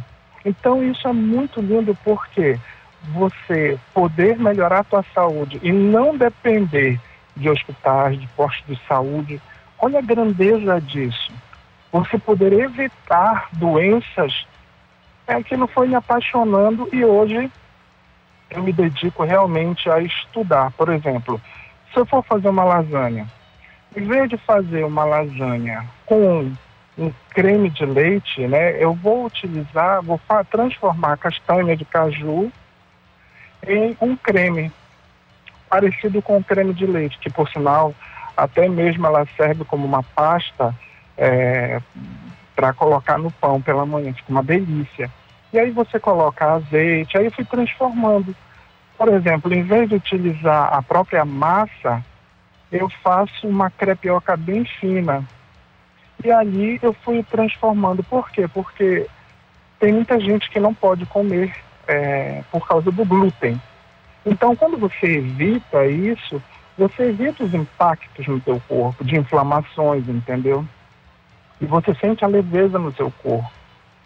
Por exemplo, quando você vai fazer um feijão, eu uso, além do coloral, eu uso cúrcuma. A cúrcuma ela é anti-inflamatória e ela pode ajudar no combate também das inflamações. Se você colocar a pimenta do reino, ela vai te ajudar num impacto muito maior que é contra o câncer. E assim você vai indo, entendeu? Cheiro verde é diurético e aí você vai melhorando e buscando essas informações. Cláudio, o que, que é mais desafiador para você, para a gente entender um pouquinho aqui? A sua vida é um desafio, você acabou de falar para a gente aqui no começo da conversa que tudo é sempre voltado ao desafio. Mas na culinária, o que, que é mais desafiador para você? Hoje, eu posso dizer, em relação ao que eu faço, que é a comida saudável, meu maior desafio é quebrar o bloqueio das pessoas, porque quando se fala em comida saudável, as pessoas, geralmente elas que a comida saudável é coisa para rico, é, porque elas só veem novelas, né? Ah, os grandes atores falando sobre isso, são esportistas, é coisa para gente que, que na verdade não é. A comida saudável, ela é para todos.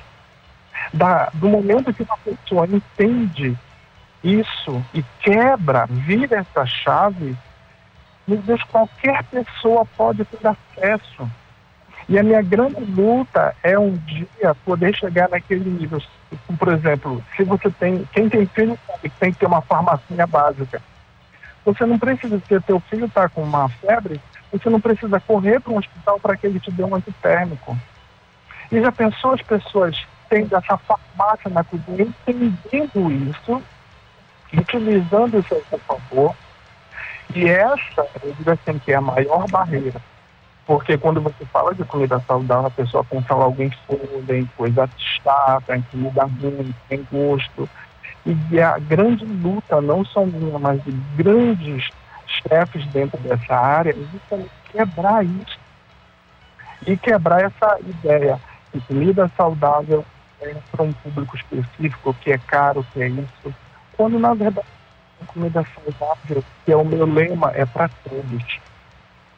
Que bom, que maravilha ouvir você, Cláudio. É, desafios desde o início e não baixa o penache de maneira nenhuma. É um lutador e a gente tem o maior orgulho de conversar com você, que é uma honra conversar com você aqui no Conexão Cultura, desejar a você uma jornada de sucesso e quebrando aí tabus, desafios, paradigmas. Tudo que você encontrar pela frente, destrua que for de ruim, tá bom? Em nosso nome. Muito obrigado.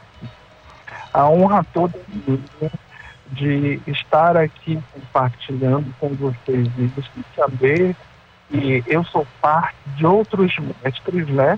Não só da nossa gastronomia paraense, mas de todas as pessoas que antecederam a tudo isso nos colocaram aqui. Muito obrigado pela oportunidade de falar, de abrir né, isso para a sociedade e só gratidão mesmo a todos vocês por nos darem essa oportunidade, nós chefes falarmos um pouco do nosso trabalho.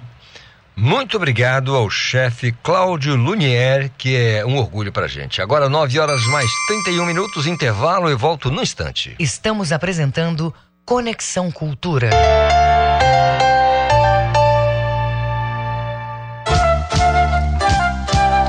ZYD 233, 93,7 MHz. Rádio Cultura FM, uma emissora da Rede Cultura de Comunicação. Fundação Paraense de Rádio Difusão, Rua dos Pariquis, 3318. Base operacional, Avenida Almirante Barroso, 735. Berlim, Pará, Amazônia, Brasil.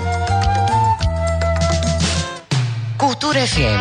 Aqui você ouve música popular paraense.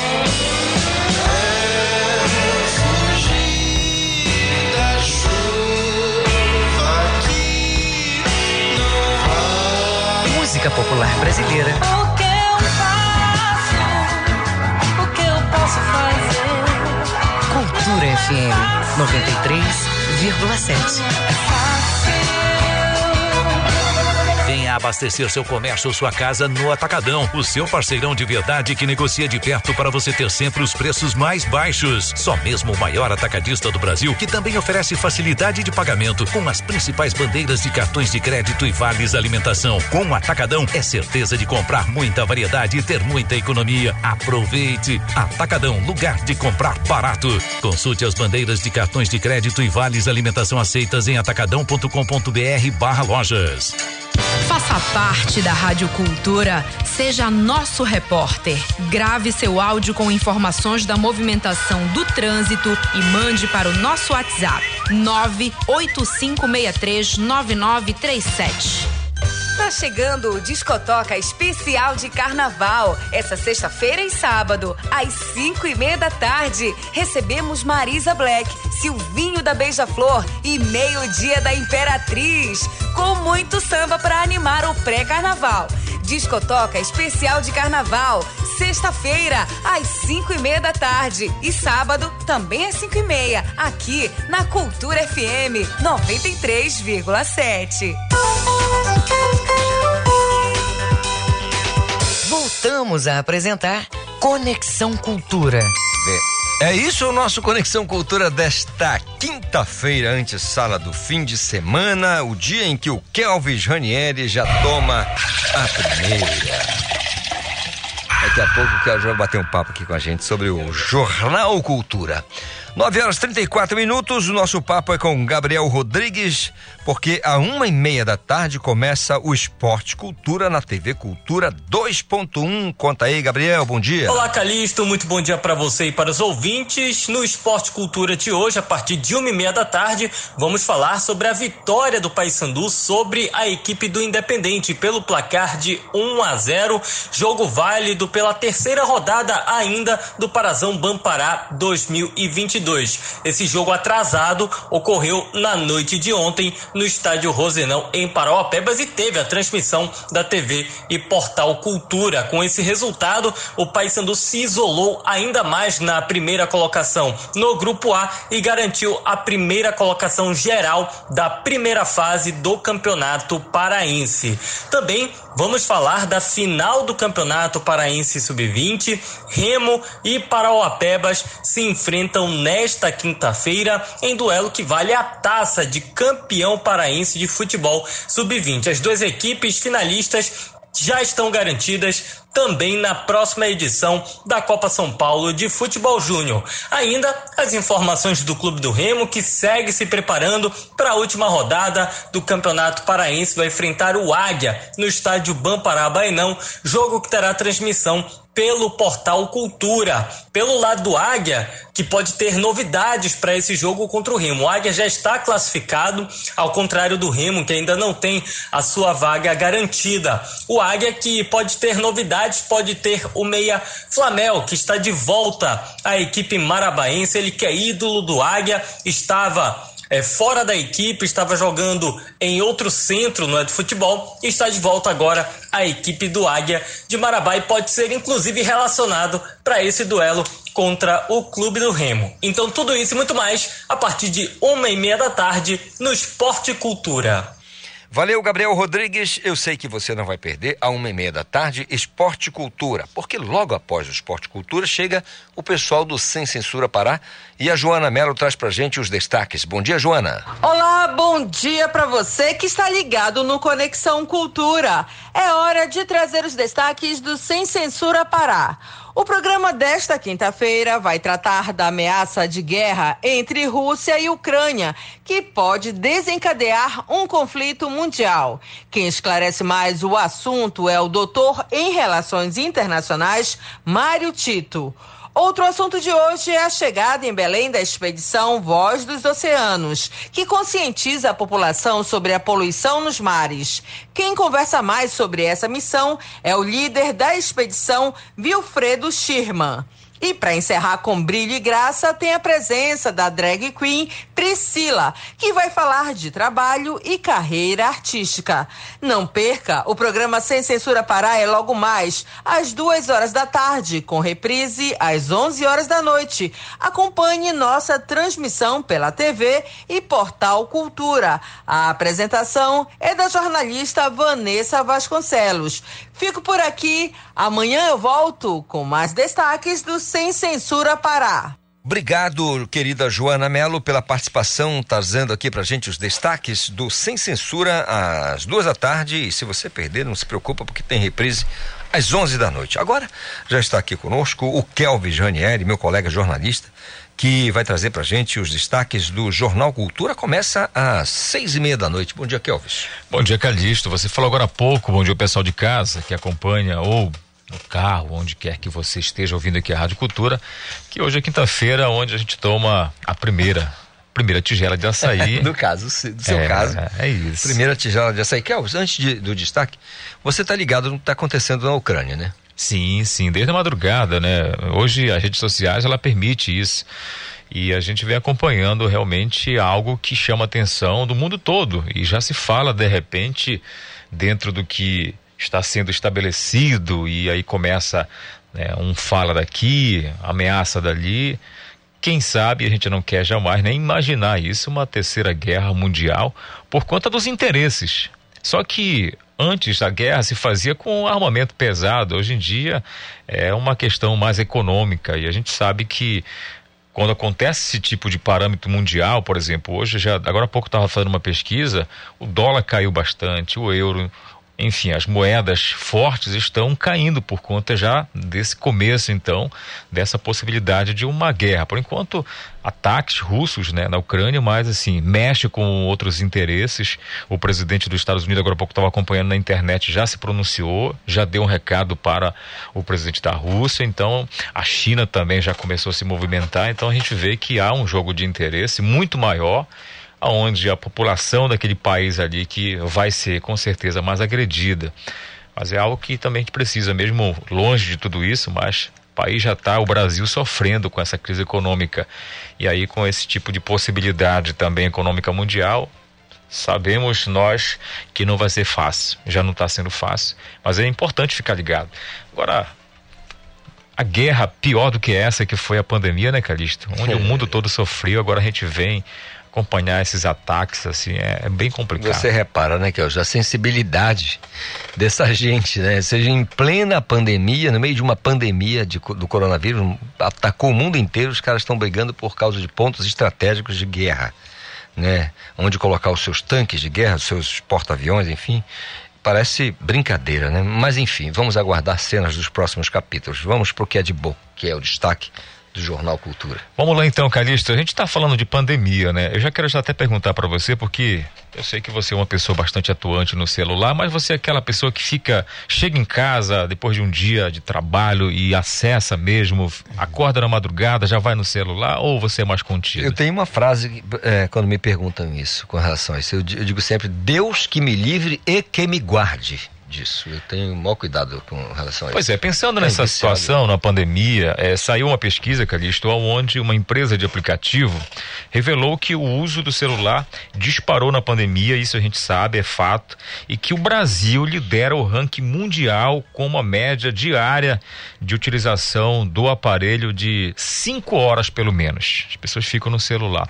E aí, pensando nisso, a gente foi até as ruas aqui da capital, o repórter Diogo Puget, para perguntar para as pessoas quanto tempo elas ficam em média no celular. Então você fica ligado porque vai vir um material muito curioso aí, muito importante.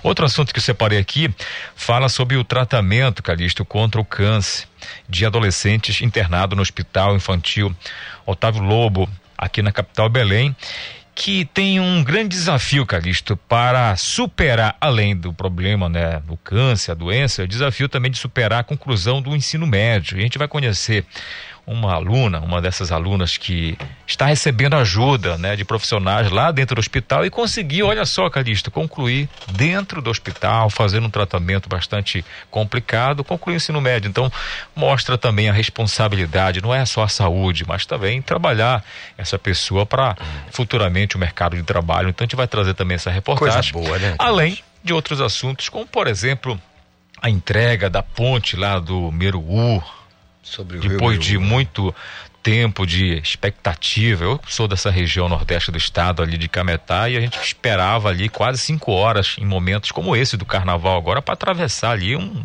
um Igarapé, não é nem um rio, um Igarapé. Verdade, verdade. E aí, anos e anos, governos e governos, e o governador está lá entregando, a nossa equipe está lá no local e vai trazer todos os detalhes e mostrando esse outro lado, né, das pessoas a partir de agora, né, com essa esperança nova, porque aí você vai ter um um, um trânsito muito grande de produtos que tinham que esperar ali, alguns até estragavam muitas das vezes para chegar mais rápido aqui na capital ou vice-versa. Então a gente vai trazer tudo isso 18h30 no nosso Jornal Cultura. Que maravilha! Vamos acompanhar tudo no Jornal Cultura às 18h30. Kelvin Janieri, ótima jornada para vocês. Valeu, amigão. Tá até bom? amanhã. Grande abraço, Kelvis. Agora são 9 horas mais 43 minutos. Quinta-feira, você sabe muito bem que tem perguntinha de quinta, mas não é de quinta categoria, não, viu? É de quinta-feira. Doutora Juliana Galvão. Oi, cheguei. Bom dia para ti, Calixto. Um bom dia para todo mundo que está acompanhando a gente aqui no Conexão. Me diz aí, tens dormido bem? Hum, tu menos acordasse, como diz o caboclo lá no interior, para quem tá levantando agora, de repente ainda tá se embalando na rede, ou tá tomando aquele cafezinho com farinha, daquela baguda, com aquele olharzinho pro nada, pensando assim: minha alma ainda não tá no meu corpo. Enfim, a nossa conversinha de hoje é para a gente parar para pensar na relação do sono com a qualidade de vida e saúde mental. Dormir bem é considerado um dos pilares para a saúde do nosso corpo. É algo capaz de reduzir o estresse, reduzir também risco de problemas como diabetes, hipertensão e até infarto. Mas afinal, Juliana, o que é dormir bem? O sono normal, ele vai variando ao longo do tempo do desenvolvimento humano. Um bebezinho ali nos primeiros dias de vida dorme em média 16 horas por dia. Essa quantidade de horas vai decrescendo. Quando ele chega ali no sexto mês, a necessidade média é de 12 horas de sono por dia. Claro que a gente vai crescendo, desenvolvendo, evoluindo, preocupando, preocupações, boletos e problemas do dia a dia, o sono vai o quê? Diminuindo. Agora eu pergunto para ti, quanto tu tens dormido em média nos últimos tempos? Alguns dizem que é importante a gente dormir 6 horas, 8 horas por dia, mas para além da quantidade, é importante a gente pensar na qualidade da tua soneca. Será que tu ficas ali dormindo por 8 horas, mas até que ponto tu estás fritando na cama ou na rede, rolando de um lado para o outro? Dormir muito não necessariamente é dormir bem. Existe inclusive uma categoria chamada distúrbios de sono, para a gente ter ideia do quanto o impacto de dormir afeta a qualidade do nosso dia a dia. Problemas de saúde estão, estão dentro da categoria distúrbio de sono, problemas de sono. Mas é importante a gente pensar que a dificuldade para dormir também pode ser um problema de segurança pública. A falta de sono pode causar acidentes. Por isso, hoje eu quero te dizer. Procura um profissional, profissional da saúde caso tu percebas que o teu sono não tem tido uma qualidade adequada, que tu não te sentes descansada ou descansado ao acordar. O que tu achaste dessa nossa conversinha de hoje? Me fala lá no Instagram, arroba julgalvãopsi. Uma ótima quinta pra gente. Juliana Galvão, para o Conexão Cultura. Doutora Juliana Galvão Psi, o que, que você achou dessa nossa conversinha? Conversinha de quinta, hein? 9 horas mais 46 minutos. Sempre bom ouvir aqui a doutora Juliana Galvão, assuntos interessantes e fala do jeito que fala, de maneira muito tranquila, franca, objetiva e direta. Nosso papo agora é com Hugo Caetano, dos Falsos do Carimbó, lançamento do single De Cima do Rio Maguari. Essa, essa, esse lançamento marca o retorno da carreira musical do grupo Os Falsos do Carimbó. A música autoral, composta por Melk Moraes, traz para o público a história de vida do grupo fundado por Hugo Caetano, o Melk e o Lucas de Freitas. Hugo Caetano está com a gente aqui pelo telefone e vai falar para a gente sobre esse lançamento. Bom dia, Hugo, tudo bem? Fala, Calixto, bom dia, galera. Tudo em paz? Tudo em paz com você? Tudo tranquilo.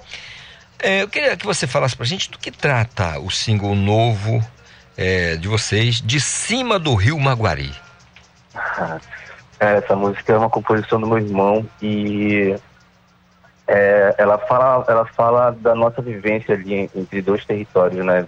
É, que é o distrito de Coraci e a ilha, e a ilha de Caratateu, que é onde a gente constrói ali as nossas relações humanas, né?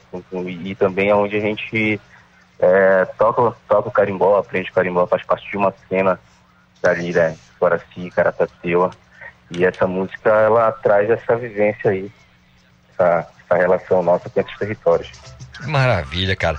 Então quer dizer que o trabalho de vocês, em termos é, de fontes né, de cultura e, e, pesquisa e tudo mais, vivências, gira em torno então dos dois distritos, Icoraci e Outeiro, correto? É, onde a gente, onde a gente nasceu e onde a gente mora, né? Uhum. A gente nasceu em Coraci e, e, e, mora em Caratateu há, há bastante tempo, assim. E o carimbó ali, ali em Coraci é muito forte, tem uma cena muito, muito, muito, muito forte. Na verdade, a cultura popular né, nesse território, acho que na periferia inteira, assim. Então, o Teiro tem muito também, é, tem a cena dos pássaros meninos, tem a cena do, do bumbá, é a cena do carnaval, do samba, enfim. Então, isso está muito presente né, na periferia e a gente viveu isso, tem a nossa, a nossa referência artística dentro da cultura popular, dessas, dessas, dessas periferias aí. E o carimbó é muito forte, tá? muito presente ali na cena de, de Coracia, ali no espaço do Coisas, do Coisas de Negro, onde a gente toca frequentemente também. E ali, enfim, a gente que é, esse aí é o nosso berço. Que coisa boa falar é, do carimbó, especialmente dessa, dessa região, né, da Grande Belém. A gente sabe que é, são regiões muito populosas, né, uma densidade gigantesca populacional, densidade demográfica. E claro que a cultura vai explodindo para todos os cantos, todos os lados, e o carimbó não é diferente. E por isso que eu acho da maior importância o trabalho que vocês desenvolvem ali nessa região. E Coraci, Oteiro, Oteiro e Coraci acaba muita gente indo para lá também para buscar beber na fonte de vocês. E, como é que tá essa, esse trabalho, assim, o, o, esse single, ele foi produzido, foi organizado, preparado já na pandemia ou é um material que estava antes da pandemia já no papel e que vocês apenas operacionalizaram agora?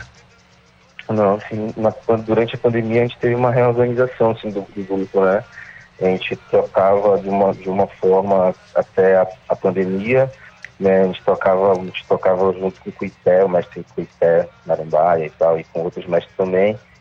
Depois da pandemia a gente deu uma parada, né, obviamente, e uma reorganizada.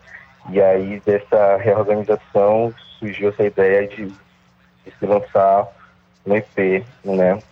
E aí esse EP ele teve uns, ele, ele já está sendo lançado desde o ano passado. No passado a gente lançou um, um fanzine, que é uma publicação é, literal, né, uma literatura com as letras das, das músicas e algumas ilustração. A gente acabou lançando na, na feira do livro e fez esse trabalho no, no, no, né, no até o final do ano, assim. E aí esse ano agora, para começar, a gente está lançando o single, né, que é uma, uma música que traz essa, essa nossa identidade, marca marca, marca um território e futuramente a gente vai, vai manter esse trabalho de lançando esses trabalhos que a gente gravou. A gente gravou um EP né, é, lá no, lá no, no estúdio Mundé Records, com o Ariel Silva, que é o produtor, ele que assina a produção. E, é um, e ele, e esse, o Mundé Records é um selo exclusivo de carimbó, que surgiu ali no Espaço Cultural Coisas, Coisas de Negro, se montou um estúdio lá, e aonde ele e aonde está se trabalhando né, exclusivamente com carimbó, então se pretende assim ter um, um, um, um espaço para se, para se produzir carimbó. É mais um espaço à disposição da cultura popular para que se faça esse registro e tal. E, e, e a Mundé Record fez né, um convite para nós e a gente gravou lá com ele.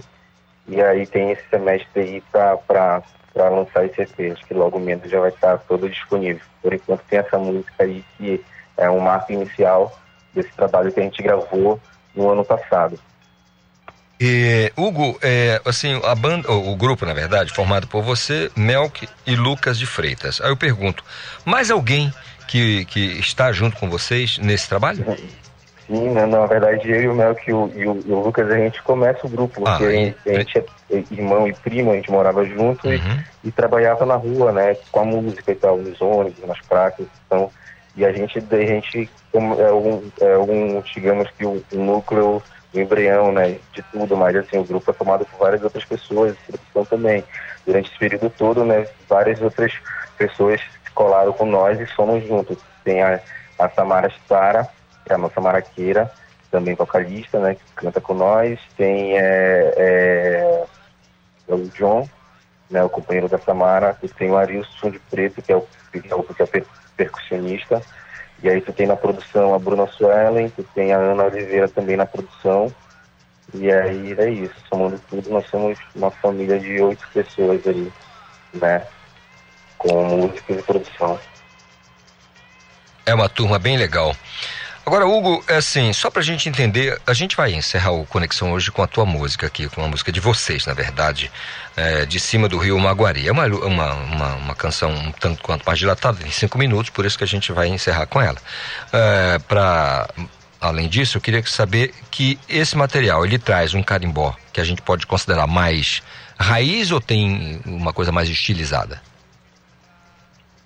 Olha, a gente se identifica assim como carimbó urbano, né? E, e, e a gente também, para esse disco aí, para esse, esse, esse, momento, a gente conta com a participação do Elton na guitarra. Né? O Elton é um músico que trabalhou com nós e, e, e começou esse processo de, de, de, de produzir né, esse disco e tal. E E aí ele participa dessa música, né? Que tem uma guitarra, tem, umas, tem, uma, tem umas, uma, uma, uma experimentação massa e a gente quis, a gente trabalhou assim, ouvindo umas referências que fugissem um pouco da guitarra tradicional, assim, do carimbó estilizado, né? É, umas, umas coisas umas outras referências voltadas mais, sei lá, bebendo um pouco de rock and roll, fazendo umas, umas, umas paradas assim. E aí a gente foi construindo essas ideias, né? E o Elton, como é um músico muito, muito bom, assim, conseguiu captar, né, essas, essas, essas influências que a gente discutiu e uhum. fez um trabalho massa aí. Que coisa boa. Olha, Hugo, assim, eu quero desejar a você todo o sucesso do mundo, quero que você e o teu grupo é, tenha todo o entusiasmo para seguir produzindo pra gente. Como eu te falei, nós vamos encerrar cantando, é, tocando, melhor dizendo, a tua música. Um grande abraço para você, ótima jornada, tá bom? Valeu, mano, obrigado aí, agradeço a oportunidade, grande salve essa galera. E é isso, galera de Caracateua, galera de Coraci, sabe, tamo junto. Carimbosa, cultura popular, viva resistência. É isso aí. Você que acompanha o Conexão Cultura de sempre de segunda a sexta, das 8 às 10. Um grande abraço. A gente vai encerrar aqui com a música do grupo do Hugo Caetano, Os Falsos do Carimbó, de cima do Rio Maguari. A gente espera, espera te encontrar com saúde amanhã. Um forte abraço e até lá.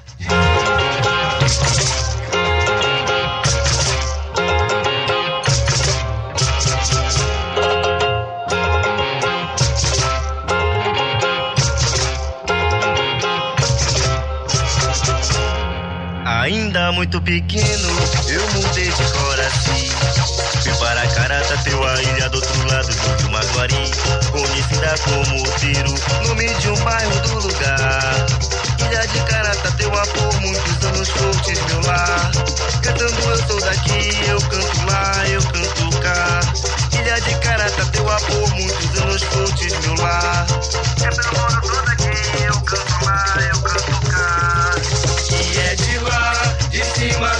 E o meu coração se divide entre Caratateuá e Coraci.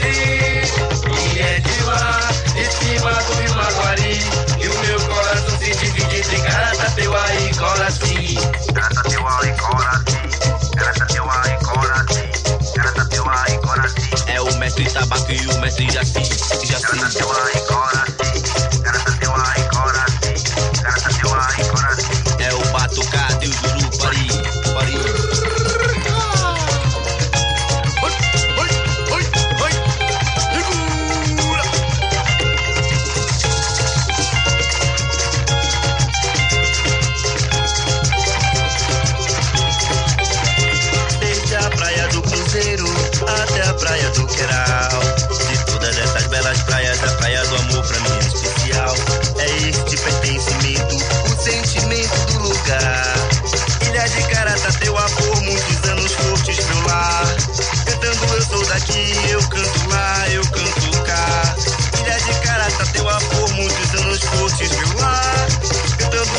Daqui, eu canto lá, eu canto cá. E é de lá, de cima do Rio Maguari. E o meu coração se divide entre Caratateuá e Coraci. E é de lá, de cima do Rio Maguari. E o meu coração se divide entre Caratateuá e Coraci. Caratateuá e Coraci. Caratateuá e Coraci. Caratateuá e Coraci. É o mestre Tabaco e o mestre Jaci.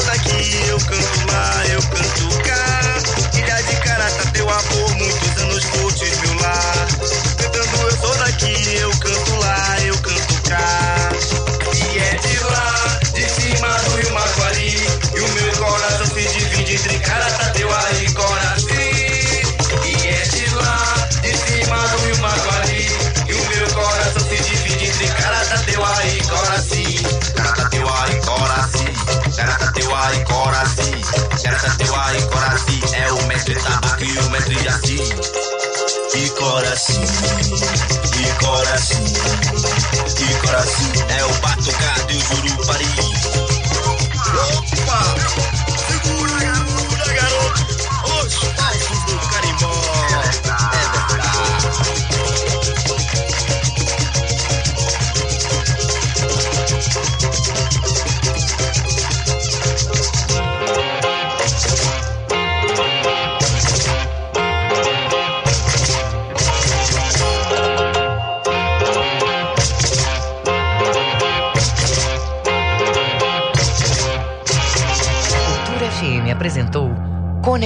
Cultura